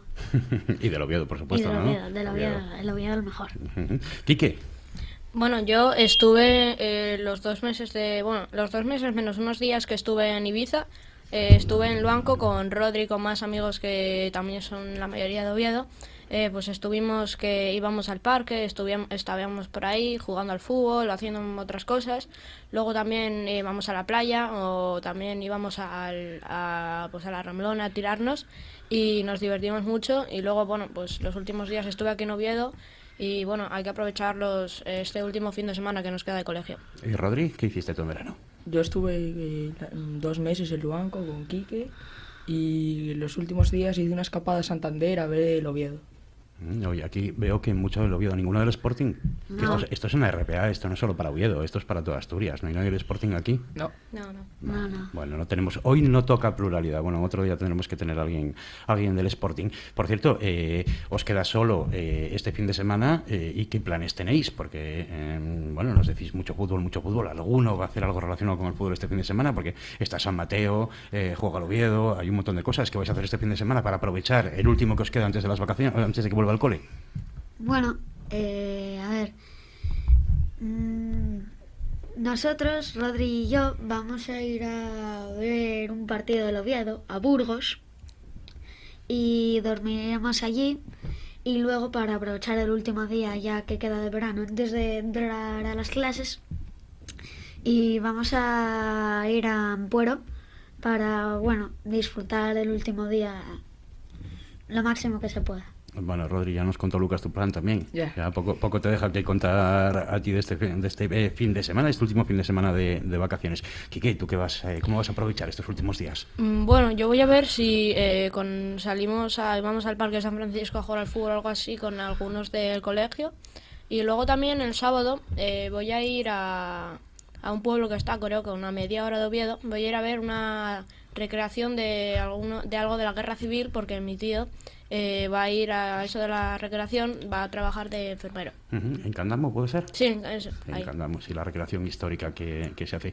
Y ninguno va a disfrutar nada de San Mateo porque eh, ahora mismo, vamos, en muy poquito tiempo, porque, bueno, para empezar, no sé, eh, son 10 de la noche. Mm, Vosotros podéis estar despiertos a vuestros años, a estas horas, os dejan ya. A ver, yo creo que sí, mientras no haya cole. Mientras haya cole se puede, ¿no? Todavía hay, Sí, todavía hay un hay margen. Oye, hoy hay un hoy hay un concierto además en San Mateo que no sé si os gusta a vosotros, pero que bueno, que seguro que a mucha gente de, de vuestra edad está Neil Moliner tocando, o vamos, va a tocar en nada, en cosa de media horita o así en, en la hería. ¿No os animáis ninguno a ir a los conciertos de San Mateo? Eso ya acaba ¿Es demasiado gratis? tarde. No, los conciertos, este año los conciertos de, de San Mateo, los de la, la hería, no son gratis, hay que, hay Bueno. que pagar, pero bueno, eh, vienen artistas muy importantes. Bueno, pues no creo, no vamos a ir, yo creo, ahora a casa a descansar y Para mañana coger carretera, ¿no? Ir pronto, Sí, pronto a, a a Burgos, como nos, como nos eh, decías. Oye, a partir del lunes, eh, una vez que volvemos a hablar de la vuelta al cole, uno de los principales cambios es que os toca madrugar más, ¿no? Eh, Bueno. Sí, nos toca madrugar una hora antes y bueno, pues es un cambio porque siempre nos levantamos a las 8 o así y ahora hay que levantarse a las 7, 7 y media. Y es más temprano y bueno, hay que entrar al colegio cuando nosotros nos solíamos levantar. Ujú, Ahí eso ya va, va a ser un esfuerzo, ¿eh? ¿Y qué es lo que más ganas tenéis de que empiece el, el curso? Mm, Si volver a algo. ver a los compañeros. Y- Creo que en eso coincidimos todos. Sí, sí. A ver, yo que os vi muy, muy futboleros a todos. ¿eh? ¿No entrenáis? ¿No tenéis equipo? sí, Sí, jugamos todos en el mismo equipo. Eh, y bueno, tenemos ganas de a ver con quién nos tocan los equipos y todo eso, Y los entrenadores. además este año eh, tengo entendido también que paséis al campo grande, ¿no? Sí, a Sí. fútbol 11. O sea, a correr ya de verdad. Sí, Sí. Os advirtieron también de eso, de que vais, Sí, vais, vais a cansar bien, ¿no? Sí. sí. Hay, hay que descansar bien y lo que no podéis hacer ya es eh, pues eh, decir, bueno, ahora ya no corro, es un campo ya de fútbol eh, de verdad. Sí. Sí, sí. Bueno, menos yo que soy portero y tampoco tengo que correr tanto. Eh, Bueno, pero ¿y ¿la portería es igual de grande? No, eso tampoco, eso es cambio también, hay que crecer pa- para llegar. Ay, amigo, ay, amigo, ahí, ahí también hay, hay un cambio. Los cambios os tocan, os tocan a todos. Oye, eh, y ya si nos centramos en lo que son eh, las clases, ¿qué es lo que más ganas tenéis de- eh, respecto a asignaturas? eh, me refiero. ¿Cuál es la que más os gusta y cuál es la que más miedo os da? A ver, ¿y, y por qué os pasa a cada uno de vosotros? A ver, la que más nos gusta y creo que coincidimos todos es educación física. Sí. Eh, yo tengo miedo a muchas. Pero especialmente no sé lo que me va a esperar de música en inglés. Música en inglés, o sea, la asignatura de música os la van a dar en, en bilingüe, os la van a dar en, eh, en inglés, ¿no? Sí, ¿Y qué es lo que más miedo te da, la música o el inglés? el inglés. El inglés, pero ¿qué pasa? ¿Se te da mal el inglés? Bueno, no se me da especialmente bien. Bueno, hay que poner, entonces hay que, hay que dar callo ahí, hay que, hay que estudiar, poner los codos y a mejorar el, inglés. Eh, Quique, ¿a ti qué es eh, lo, que, bueno, lo que más miedo te da de, este curso? Bueno, eh, aparte, a mí también una cosa que me gusta mucho aparte de educación física es la geografía. A mí las banderas de los países me gustan mucho. Y bueno, me da bastante miedo porque, bueno, a mí se me da bien el inglés, pero me dijo mi hermano que la profesora de este año que es muchísimo vocabulario y mucho que estudiar en inglés. ¿Y a, y a ti, Rodri? A mí la verdad que me gusta, tanto como decían, educación física y geografía, y también matemáticas. ¿Te gustan las matemáticas? Sí. Oye, eso no es muy habitual, ¿eh? No. Ya. Y no me gusta nada todo lo que sea relacionado con el inglés. Con el inglés. O sea, aquí todos tenéis un problema Bueno, eh, con el, con el ¿Qué inglés, me que parece a mí, ¿eh? tampoco tanto.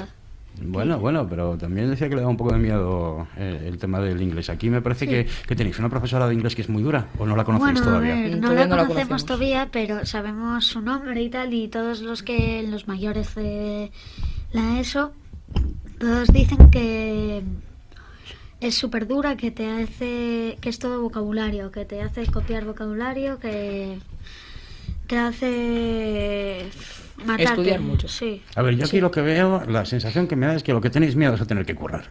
Sí. Sí, porque estamos acostumbrados a primaria, que era llegar a casa, hacer los deberes y, y ponerte a hacer lo que quisieses. Ahora aquí no va a ser igual, porque si te mandan deberes, tienes que estudiar lo que diste en clase también. Y tendréis más exámenes que en, Claro. que en primaria, ¿no? Sí. Ujú. Bueno, pues nada, ya sabéis, os queda eh, empezar a, currar mucho, eso sí, a partir de lunes. Eh, de momento seguir disfrutando el, fin de semana con esos planes que, que teníais eh, programados.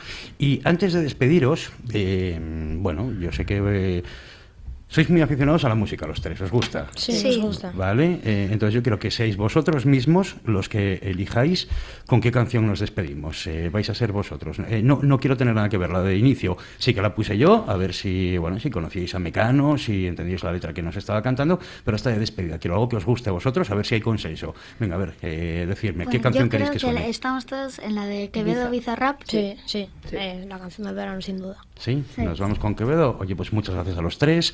Eh, Rodri, muchas gracias por estar aquí. Quique, muchas gracias por estar aquí. Lucas, oye, y a medida que vaya avanzando el curso, volvemos a hablar y nos contáis la experiencia, a ver qué tal va. Vale. A, ver Vale. si, a ver si vais perdiendo el miedo y sobre todo al inglés. Vale. Vale. Venga, nos quedamos con Quevedo y con Bizarrap. Vale.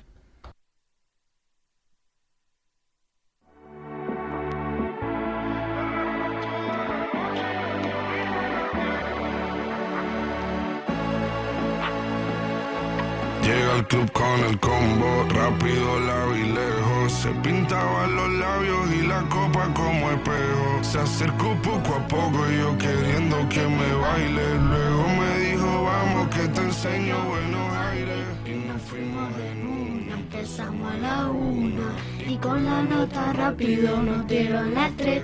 Perramos toda la noche, nos dormimos a las diez. Ando rezando la Dios para repetirlo otra vez. Y nos fuimos en una, empezamos a la una. Y con la nota rápido nos dieron las tres. Perramos toda la noche, nos dormimos a las diez. Ando rezando la Dios para repetirlo otra vez. Dime, beba, fecha que ahora te paso a buscar, yo le guardo en la mata, tú sabes que no le llega. Frío de botella de champán con pero solo escucho como late mi corazón cuando ve ese cuerpo escaparate. El traje combina con la bolsa de karate, no hay otra forma que la trate. Quédate, que la noche sin ti. Tengo la mente en la pose y todo.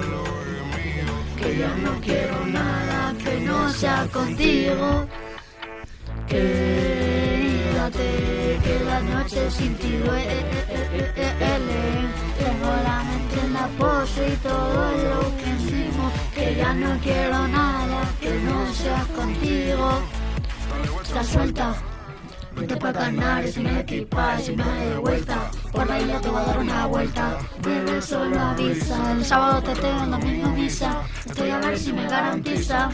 Como que va con mi Saidi. Salida a las amigas del party y ella se quedó. Y no, se pone el reloj. Y nos fuimos en buena al apartamento un privado me pedía que le diera un concierto le dije que por menos que se nos cantó y nos fuimos en una, empezamos a la una y con la nota rápido nos dieron las tres. Perreamos toda la noche, nos dormimos a las diez. Ando rezando a Dios para repetirlo otra vez. Quédate, que la noche sin ti duele. Tengo la mente en la pose y todo lo vivido. Que no quiero nada que no sea contigo. Quédate, que la noche sin ti duele. Tengo la mente en la pose y todo lo que hicimos. Que ya no quiero nada que no sea contigo. Vamos.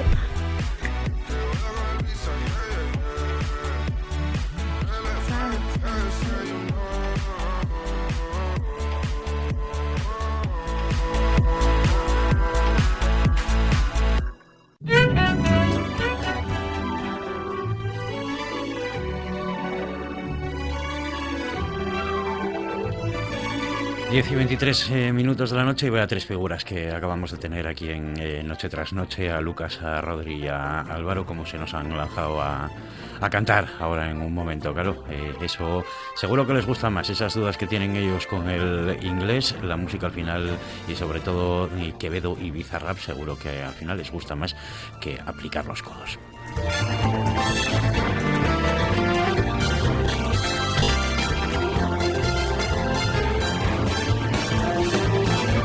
Pero seguro que les va bien, seguro que les va a ir bien en el, en el cole, porque estos tres figuras son capaces de plantarse así delante de un micrófono, mm, pues seguro que no van a tener ningún tipo de problema tampoco en clase.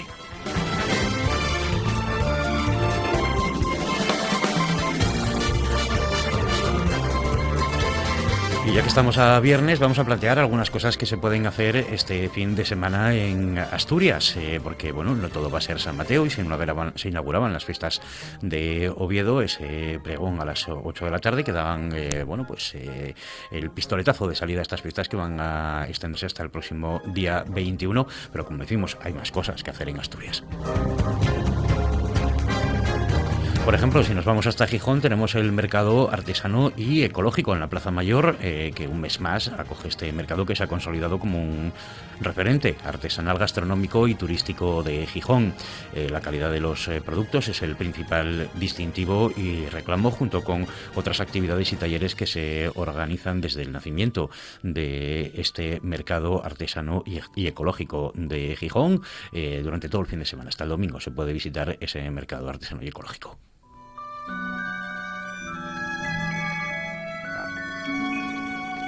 Para los que les guste el mundo del eh, motor, el Rally Princesa de Asturias, eh, que va a pasar por varios municipios de toda la zona central. Estamos en eh, la edición número 59, tuvo la salida en Oviedo y recorre también Ribera de Arriba, Llanera, Gijón, Morcín, Nava, Noreña, Sariego, San Martín del Rey Aurelio y Mieres hasta mañana sábado. durante todo el día continúa el rally durante pues, ayer y ayer a mediodía, cuando se daba ya, pues eh, se veía los primeros coches por Oviedo. Eh, hoy durante todo el día y mañana durante todo el día, toda esta zona central de Asturias puede disfrutar los amantes del motor de este clásico que es el Rally Princesa Asturias.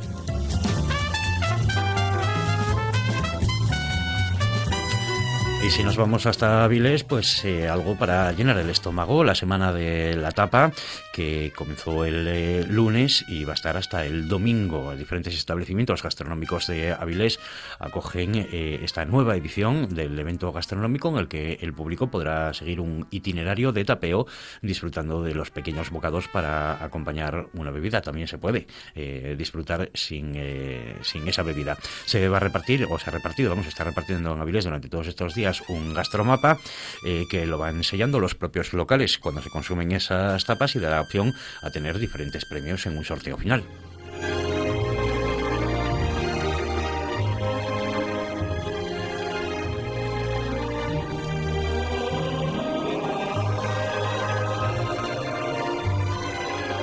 También durante esta semana, ya que estamos en fiestas de San Mateo, eh, más cosas que hacer en Oviedo. No todo va a ser eh, lo que gira en torno a estas fiestas. La Dama del Alba, una ópera eh, en el Teatro Campo Amor, que inaugura el ciclo lírico con el estreno mundial de esta ópera en tres actos de Luis Vázquez de El Fresno, del compositor asturiano que ha sido y sigue siendo uno de los eh, componentes más activos y relevantes del panorama musical asturiano. Su obra abarca prácticamente todos los géneros y transita por multitud de territorios estéticos desde la adaptación y asimilación de material folclórico hasta la música indeterminada. Eh, las fechas, eh, pues el 11, el eh, domingo 11, el martes 13, el jueves 15 y el próximo sábado 17 también se podrá disfrutar de La Dama del Alba, esta ópera en Oviedo en el Teatro Campomor.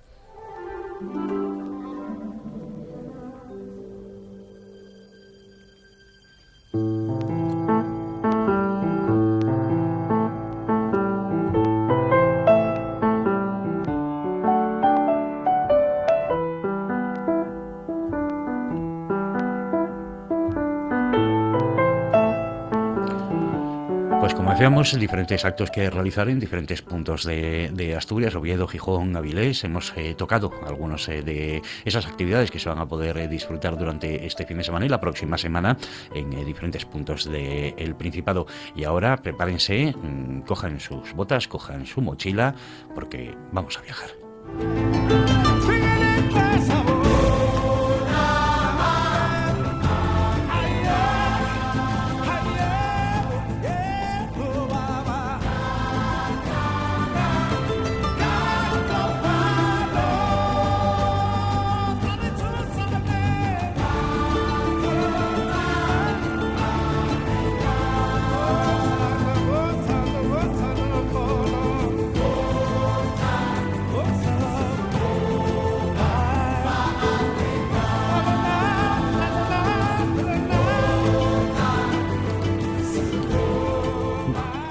...29 minutos que pasan sobre las eh, 10 de la noche y como les decía, prepárense con eh, la mochila, con las botas o vayan ustedes a saber porque saludamos ya a Alberto Campa a ver qué nos propone y qué necesitamos para eh, emprender un nuevo viaje como lo hacemos todos los viernes aquí en Noche tras Noche.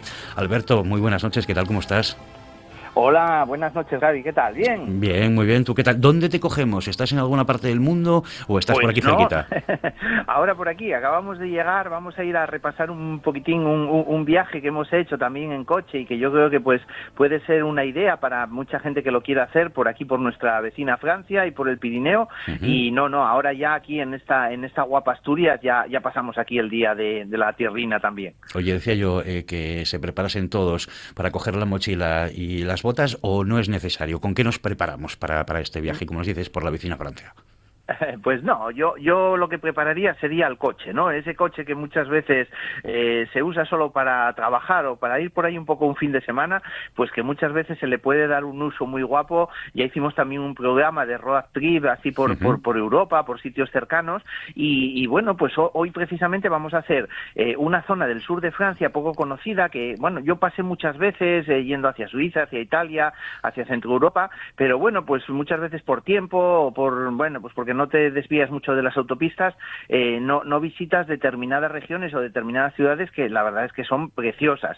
Y bueno, pues para quien quiera hacer un viajín, pues a lo mejor de 10, 12 días aproximadamente con su coche, parando, pues un poco a la vieja usanza, cogiendo así pues eh, hotelinos en, en, en ruta, en carretera o en pequeñas ciudades. Y, y bueno, pues muchas veces preparándose el bocadillo al mediodía y yendo pues a cenar por la noche, pues la verdad es que también se pueden hacer viajes muy guapos y ya verás como este pues va a gustar a mucha gente. Oye, nos dices la vecina Francia, eh, que tú habías pasado muchas veces eh, por allí, pero eh, ¿de qué zona estamos hablando? Pues mira, eh, estamos hablando en concreto de la Provenza, ¿eh? Una, una zona que ya suena bien, pero que muchas veces queda ahí un poquito olvidada, porque bueno, pues a todos nos suena mucho también, y sobre todo a mí también me, me gusta, es una de las regiones preferidas del mundo, pues la Toscana, ¿no? Esa Toscana italiana. Pues decir que un poquito más cerca, la Provenza, la Provenza francesa, pues se parece bastante, sobre todo pues por, por tener, bueno, pues ese medio rural, eh, con esos campos eh, llenos de, de viñedos, como como también pasa en la, en la Toscana, pero aquí también con la característica de la lavanda, ¿no? De, bueno, pues de, esos campos eh, de color púrpura que normalmente se ven en, en final de primavera, principio de, verano, y que bueno, nosotros ya en esta época ya, ya no los cogimos en, en su esplendor, pero que bueno, pues para mucha gente que decida hacer ese viaje el próximo año, pues es una fecha muy bonita para, para hacerlo y para tener también un paisaje, ¿no? Y si a eso añadimos pues pequeños pueblinos rurales y pequeñas ciudades, pero con muchísima historia y con muchos patrimonios eh, mundiales que, que hay en ellas, pues eh, la verdad es que tenemos el cóctel perfecto para, para hacer un buen viaje, sobre todo pues eso, por carretera y en nuestro propio coche. Alberto, eh, si nos planteamos un viaje así, más o menos, eh, ¿cuántos días podríamos estar por allí para, para que no tenga que ser ni un viaje relámpago, ni acabar diciendo, oye, pues ya me aburro de estar aquí, voy a buscar otro destino? Más o menos, ¿cómo nos lo podemos plantear?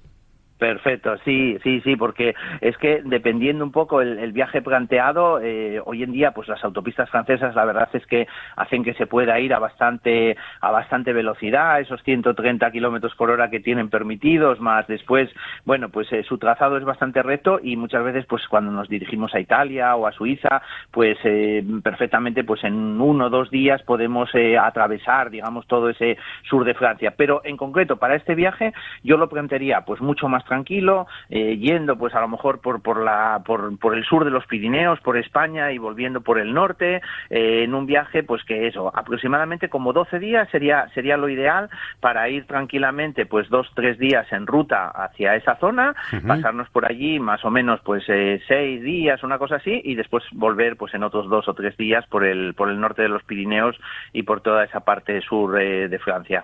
Vale, perfecto. Estamos eh, en, en Asturias. Nos montamos en el coche y cogemos Sí. dirección a Provenza. Pues venga, mira, yo eh, voy a, a ir contando un poco el planteamiento que hemos hecho en este último viaje, ¿no? Y realmente, bueno, pues fuimos por, por la parte española, donde, bueno, nos ahorramos también el coste de esas autopistas, porque, eh, bueno, pues si, si se va, por ejemplo, pues mm, hasta Bilbao no, no hay ningún peaje, después sí hay un pequeño peaje de Bilbao a Vitoria, y, y después ya prácticamente, pues tampoco tienes nada, pues hasta esa zona de, de- del Pirineo Oscense, ¿no?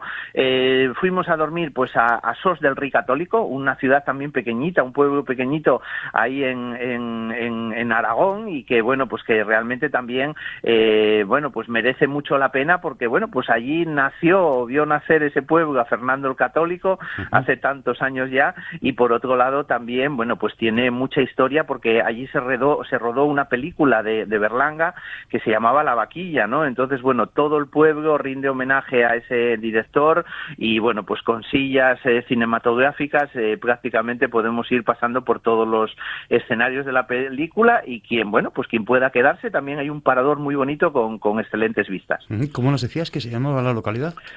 Sos del Rey Católico, Sos, del Rey Católico, sí, sí, sí. Desde ahí ya podríamos irnos, pues, eh, hacia el Pirineo. Nosotros en concreto nos fuimos hacia la zona del Valle de Tena, un valle muy bonito que, bueno, tenemos bastante relación con, con él y vamos muchas veces y, bueno, que tiene también pueblecitos, mm, bueno, preciosos desde Viescas, que es un poquito más, más grande y después ya internándonos a, hacia lo alto del puerto del, del Portalet, pues tenemos ya pequeñas poblaciones como Bubal, Escarrilla, eh, cercano está Panticosa y esos baños de Panticosa en la parte alta y por el otro lado, pues ya yendo hacia el Portalés, Allende Gallego, Escarrilla y, bueno, y la estación de esquí de, Formigal. Ese sería, bueno, también la opción de, de hacer un paso por ahí hacia, hacia allá, hacia el Pirineo francés o también, bueno, pues irnos como en este caso hicimos, pues todavía por ese sur de los Pirineos en, en dirección pues hacia la zona andorrana. Para aprovechar y hacemos algunas compras allí, ¿no?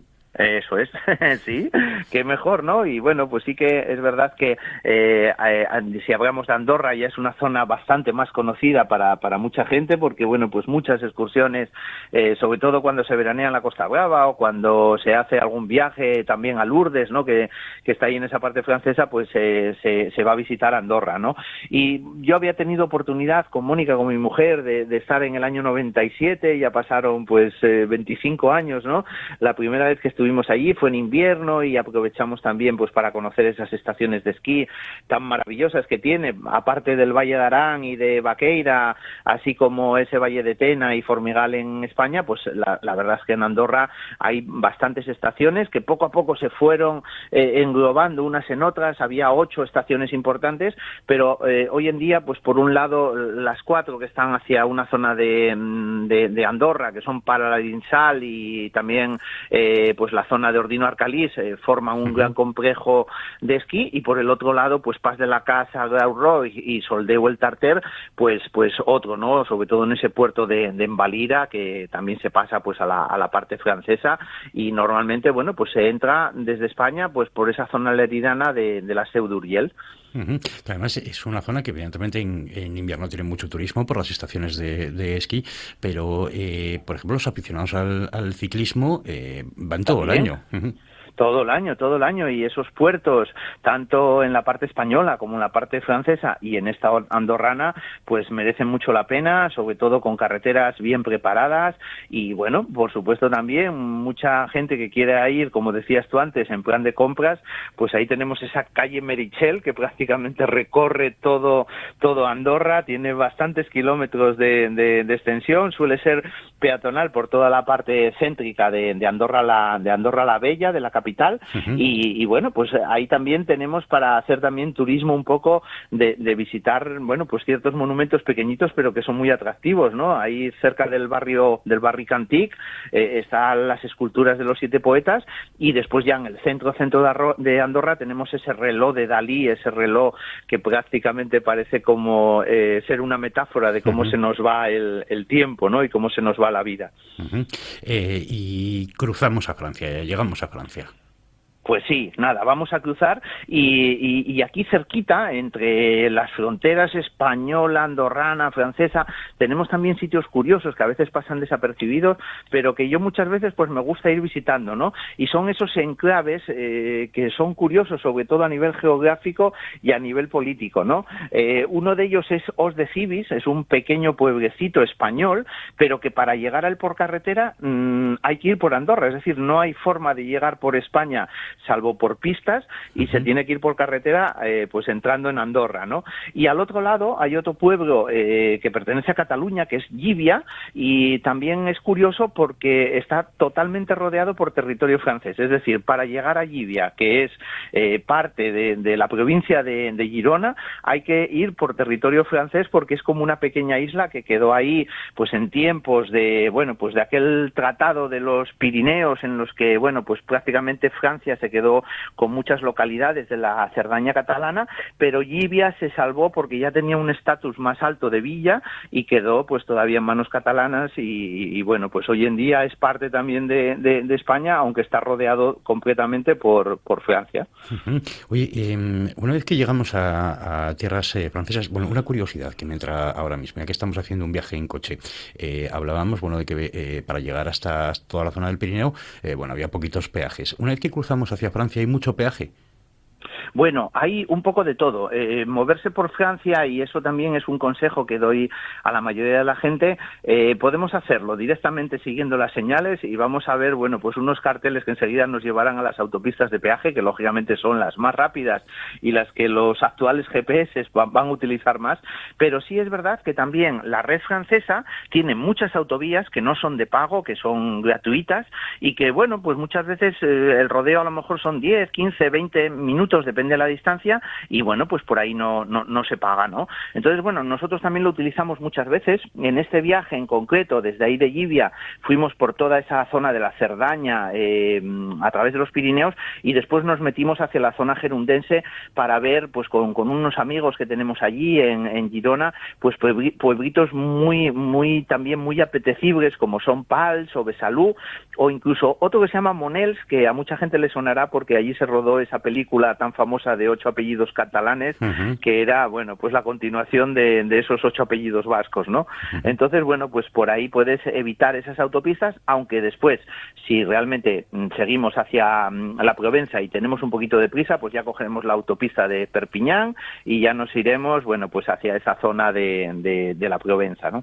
Oye, ¿y el precio de la gasolina cómo está en Francia?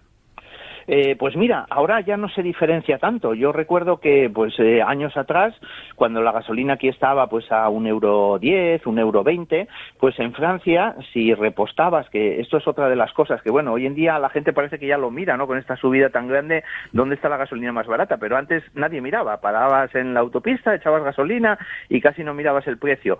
Eh, eso es un gran error. Es decir, normalmente en las autopistas y, y hace un año, eh, pues eh, posiblemente te costase uno, un euro ochenta, un euro noventa el litro, mientras que en pequeños pueblecitos donde hay supermercados tipo Intermarché, que es como, bueno, pues como nuestros Mercadona o los Carrefour, pues eh, la gasolina estaba a uno- a 1,20, a 1,30, es decir, podías tener hasta diferencias de 50 céntimos en litro. Imagínate lo que eso es en un depósito, ¿no?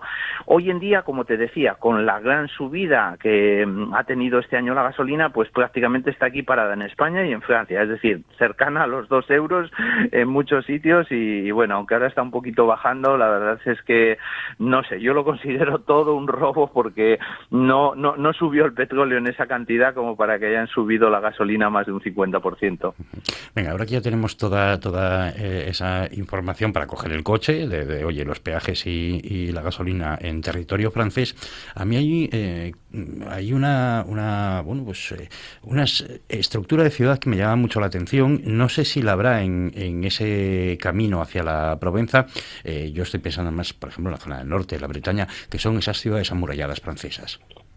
Pues sí, efectivamente. Ahí, eh, bueno, pues aquí en el sur de Francia, como también en, muchos eh, sitios de, Francia, eh, bueno, pues hay una serie de ciudades que en su día se fortificaron precisamente para, defenderse y, bueno, pues eh, casi todas las diseñó, eh, bueno, pues un, un ingeniero francés que se llamaba Boban y, bueno, pues eh, prácticamente las hizo por, por casi todo Francia, ¿no? Aquí son muy características dos que están ahí en el Pirineo, es el Pirineo francés, pero ya en esa zona de Cerdaña, que son Montluis y Villefranche eh, d'Iconfranc. Eh, merece mucho la pena. Si se pasa cerquita, entrar a ellas. La verdad es que tienen su foso, está totalmente amurallada y se parece mucho a dos ciudades portuguesas que en algunas veces, alguna vez que hicimos el programa de Portugal repasamos, que son Évora y Elvas, ¿no? Entonces, bueno, el, el- el ejemplo cercano en el Pirineo español sería en Huesca, pues la ciudad de Jaca, por ejemplo, y esa y esa y esa muralla, pero aquí todo el pueblo vive en el interior de, de esas murallas y la verdad es que es muy agradable pasar por por, por ellas, ¿no? Eh, lo que nos encontramos también por, por esa zona, eh, bueno, es la influencia romana. Bueno, ahí sí, ya si nos vamos por lo que es esa región de la Occitania, nos llegaremos, bueno, pues a una serie de, de ciudades que ya están ahí en límite entre Occitania y la Provenza, que, que, bueno, pues que el paso de los romanos eh, hizo que se construyeran eh, muchas eh, edificaciones que nos suenan mucho de Italia, pero que es increíble, pero aquí están muchísimo mejor conservadas y, y en realidad tienen un estado, bueno, pues eh, muchísimo más completo que, por ejemplo, pues no sé, por poner un ejemplo, el Coliseo romano en Roma, pues eh, tenemos el equivalente aquí, por ejemplo, en, en, en Nimes, lo que se llaman las arenas de Nimes, igual que también tenemos la, la arena de Verona, y realmente es un anfiteatro que está conservado perfectamente, tiene dos mil años, y bueno, pues es una de las ciudades que también recomiendo que el- la mayoría de la gente que pueda, pues que pare y que visite, sobre todo las arenas de Nimes, que es ese gran anfiteatro, y sobre todo la Maison Carré, que es un edificio con columnas pequeñito que está en el centro de la ciudad, pero que también es una maravilla de, de la construcción, de las construcciones eh, romanas, ¿no? Y un poquito ya más al norte, ya entrando en la Provenza, ahí tenemos la ciudad de Orange, eh, una ciudad que, bueno, pues que tiene mucha relación también con Holanda y con ese color naranja y con la casa real de los Orange, ahora que, que murió la reina de Inglaterra, Ujú. pues para los franceses aquí hay mucha historia también y en esa ciudad pues también se conserva un arco del triunfo mm, con unos bajorrelieves preciosos y un teatro que es uno de los mejor conservados de- del mundo romano con una pared eh, vertical que, que- que- que está prácticamente intacta y que la verdad es que impresiona cuando llegas y te sitúas junto a ella. Fíjate que, mira, estabas hablando de, de Nimes hace un momento y yo estaba recordando que hace mucho tiempo, allá por el siglo pasado, antes de que se acabase el siglo pasado, eh, cuando yo hice mi viaje de estudios, eh, una noche la hicimos en, en Nimes. En Nimes, sí. y, y os sonará mucho también porque, bueno, aparte de a lo mejor haber visto ese anfiteatro, eh, es curioso que hay muchísima afición. Yo, yo para nada soy, eh, y no los defiendo, pero hay mucha afición a la tauromaquia, a los toros. Y en esas arenas de, de Nimes todavía se siguen haciendo corridas de, de toros. Y bueno, pues el espectáculo parece como si te remontases, eh, pues eso, dos milenios atrás y fuese esa tauromaquia romana que solamente te falta también ver salir a los, a los gladiadores y a los leones, ¿no? En, en esa, en esa arena de, de ahí de Nimes. Continuamos viaje. Pues venga, seguimos. Seguimos eh, por esa zona que, como te decía, ya limita bastante entre lo que es eh, Occitania y la Provenza. Y bueno, pues ahí un poquito al, al, al sureste de, de Nimes tenemos una ciudad, eh, bueno, pues que es de las más bonitas que tiene Francia. Se llama Arles, es una ciudad eh, media, pero que también tiene un anfiteatro romano, pero sobre todo, bueno, pues destaca muchísimo, pues por, bueno, pues porque ahí también eh, hubo un pintor que, que prácticamente ahí al lado del Ródano, que es el río que pasa por la ciudad, pues hizo muchos de sus cuadros más famosos, ¿no? Eh, se llamaba Vincent y bueno, supongo que el apellido ya sale solo, ¿no? Encima, si hablamos de que también es holandés, ahí Vincent, Vincent Van Gogh, pues pintó sobre todo pues ese café de ese café de, de ahí de la ciudad de, Ar- de Arles con esos tonos amarillos y después sobre todo en los alrededores también hizo muchas pinturas que bueno pues eh, nada más que las veamos en cualquier eh, cartel en cualquier afiche pues eh, nos recordarán inevitablemente pues a ese gran pintor eh, holandés que, bueno pues tenía un gran amigo aquí que yo creo que a todo el mundo también le sonará que era Gauguin. Y además es una zona muy relacionada con la pintura. Pues sí, sí, precisamente por esos dos pintores, por Gauguin y por Van Gogh. Eh, ellos la hicieron célebre, ahí estuvieron pues eh, pintando muchísimo y, y tienen pues escenarios de sus cuadros pues prácticamente en, en los alrededores de, de esa ciudad de, de la Provenza y, y, bueno pues eh, fue fuente de inspiración para Van Gogh y para muchos otros pintores. Y posteriormente, eh, Picasso eh, un eh, tiene un, un cuadro que son Las señoritas de Aviñón. Sí, nos vamos a esa otra ciudad, ¿no? Nos vamos un poquito más al norte, nada, solo una horita más de viaje y tenemos ahí Aviñón, ¿no? Una de las ciudades más importantes de la Provenza y quizá, bueno, pues uno de los sitios más visitados de Francia también, ¿no? Por un lado, pues por, por ese cuadro de las señoritas de Aviñón que yo creo que nunca estuvieron en Aviñón. Eh, es un error pensar que las señoritas eran de ahí porque en realidad, eh, bueno, eran más catalanas y en realidad, bueno, pues eh, Picasso eh, la- la- las pintó, pero aunque el nombre derivó en Aviñón, en realidad eran las señoritas de Aviñón.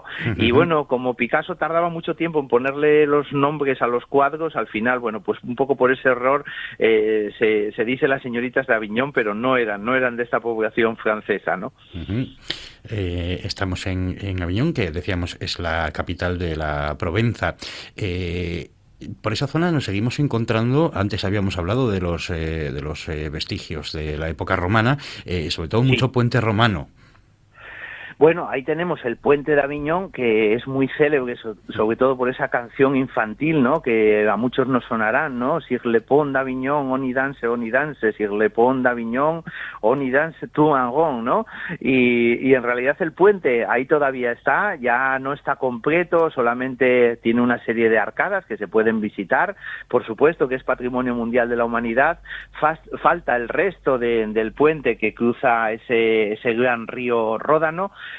pero bueno, pues es uno de los monumentos más visitados de la ciudad, aunque el más visitado es el Palacio Papal de Aviñón, y eso la verdad es que es un monumento impresionante, uno de los diez más visitados de toda Francia, y, que bueno, pues que lo mismo, cuando llegas a la plaza y ves los edificios, la altura que tienen, pues la verdad que te sorprenden y ves un poco también ese poder de los papas que se trasladaron de Roma por miedo pues a esta zona de, de Aviñón y que por ahí por el siglo XIV, bueno, pues hicieron también eh, de esta ciudad, bueno, pues como una capital del catolicismo y, y, bueno, mostraban su poderío nada más que les dejaban, sobre todo aquí con mucha piedra y, y con mucho palacio.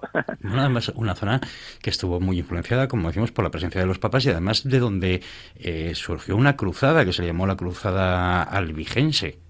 Muy bien, sí, sí, sí, perfecto, sí, sí, sí. De He hecho, he hecho los deberes, hoy he hecho los visitaremos- sí, visitaremos otra ciudad que se llama Albi también, que tiene mucha relación con los papas, bastante o relativamente cerca de ahí, y, y efectivamente, es decir, aquí nos mezclamos eh, un poquito todo, porque también llegaríamos a hablar de los cátaros, ¿no? De, bueno, pues de también de, de esa gente que hizo un poco frente al, al poder papal y que, bueno, pues que al final la respuesta, sobre todo de la parte y de la parte de los papas, pues será construir también pues grandes catedrales y sobre todo impresionar mucho a, sus fieles, ¿no? A sus súbditos. Ujú. Oye, Alberto, eh, bueno, eh, tenemos toda la información de la zona, eh, hemos hablado de los peajes, hemos hablado de la gasolina, pero los franceses siempre dicen que allí se come muy bien.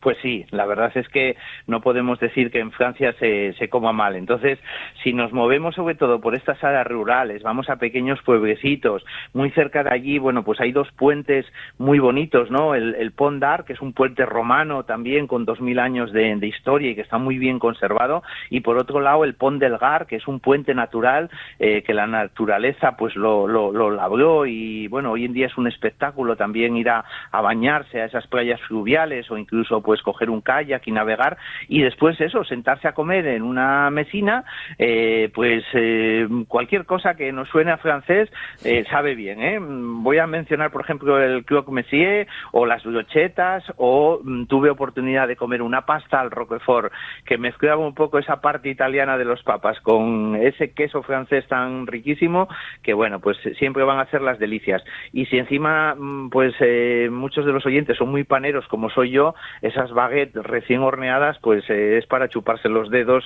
eh, comiendo, acompañado pues de un buen vino francés, que sobre todo en esta zona hay uno que quizás suena menos que el Burdeos, pero que es el Côte d'Iron. Eh, bueno, pues en esta zona del Ródano también eh, se da muy buena uva y hay muy buenos, muy buenos caldos. Bueno, mira, yo hoy lle- llevo un programa entre que me han puesto ya los dientes largos a las eh, nueve y media, de, un poco antes de las nueve y media, cuando estaba aquí Nacho Gancedo, hablándome de cachopos, que eh, ya me puso el hambre y yo dije, yo quiero salir de aquí, quiero que den las once para, para salir ya. Y ahora que tengo el coche aparcado en la puerta de, de la oficina, eh, creo que me voy directamente a la Provenza. Con- con- igual, Pues sí. igual con un cachopo en el coche. Pues oye, no te diría yo que no, ¿eh? también, bueno, podemos llevarlo por allí. Ellos también tienen a su manera, también tienen también su, su jamón, también tienen sus buenas carnes, porque hay que recordar que Francia, a nivel de agricultura y ganadería, es, bueno, pues de uno de los sitios más ricos de Europa y, lógicamente, eso se traslada a la cocina y, por supuesto, a esos chefs tan famosos también que, que tenemos en Francia. Alberto, muchísimas gracias por acompañarnos un viernes más, por acercarnos eh, tu experiencia en los viajes y por hacernos esas recomendaciones, en este caso a la Provenza, a- nos vamos a cerquita, nos vamos a Francia. Eh, ¿Qué tienes previsto? ¿Te vas a quedar una temporada o ya estás buscando destino? Bueno, ya tenemos por ahí algún destino ahí previsto y me imagino que antes de que acabe el mes mm, seguiremos viajando. Llevo aquí unos cuantos años eh, desde la pandemia, eh, acabando de conocer mm, sitios más pequeñitos de, de Europa, eh, regiones que no conocía, sobre todo más que, el- que países. Y bueno, pues sí, posiblemente los tiros vayan por esa parte griega, sobre todo del mar Egeo y de un sitio muy curioso que seguro que vamos a hacer un programa de ello y que, bueno, pues a mucha gente le va a llamar mucho, mucho la atención porque es casi como viajar en el tiempo, que todavía se puede, y viajar 800 años atrás en una pequeña península que hay en esa región del Egeo griega. Pues te seguimos la, la pista. Alberto Campa, muchas gracias y nos escuchamos el viernes que viene. Venga, un abrazo y buenas noches, Gaby.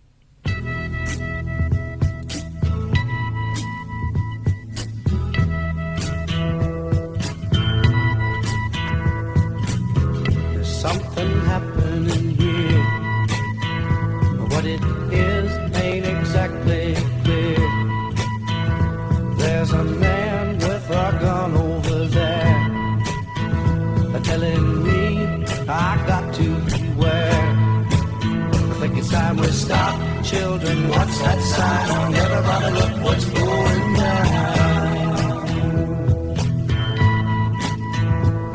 La verdad es que hoy hemos tenido un programa muy musical, desde ese repaso que hacíamos con Daniel Gutiérrez eh, Granda a esos días de Asturias y a los grandes conciertos en Gijón con Manu Chao, en Oviedo con, con Zúquero, con Ilegales, en Pravia con Tejedor, después todo ese repaso que hemos hecho con David Orihuela a lo que nos va a deparar eh, San Mateo, ese escenario de la hería, y luego nuestros amigos Lucas Rodríguez Álvaro que se nos lanzaron aquí a hacerle los coros a Quevedo y a Bizarrap, pues mira, no habíamos hecho ninguna efeméride hoy de lo que sucedía en el mundo de la música. Y por ejemplo, un 9 de septiembre, en este caso del año 1946, nacía Bruce, Bruce Palmer en Toronto, en Canadá. Fue el bajista del grupo de folk rock de los 70 Buffalo Springfield.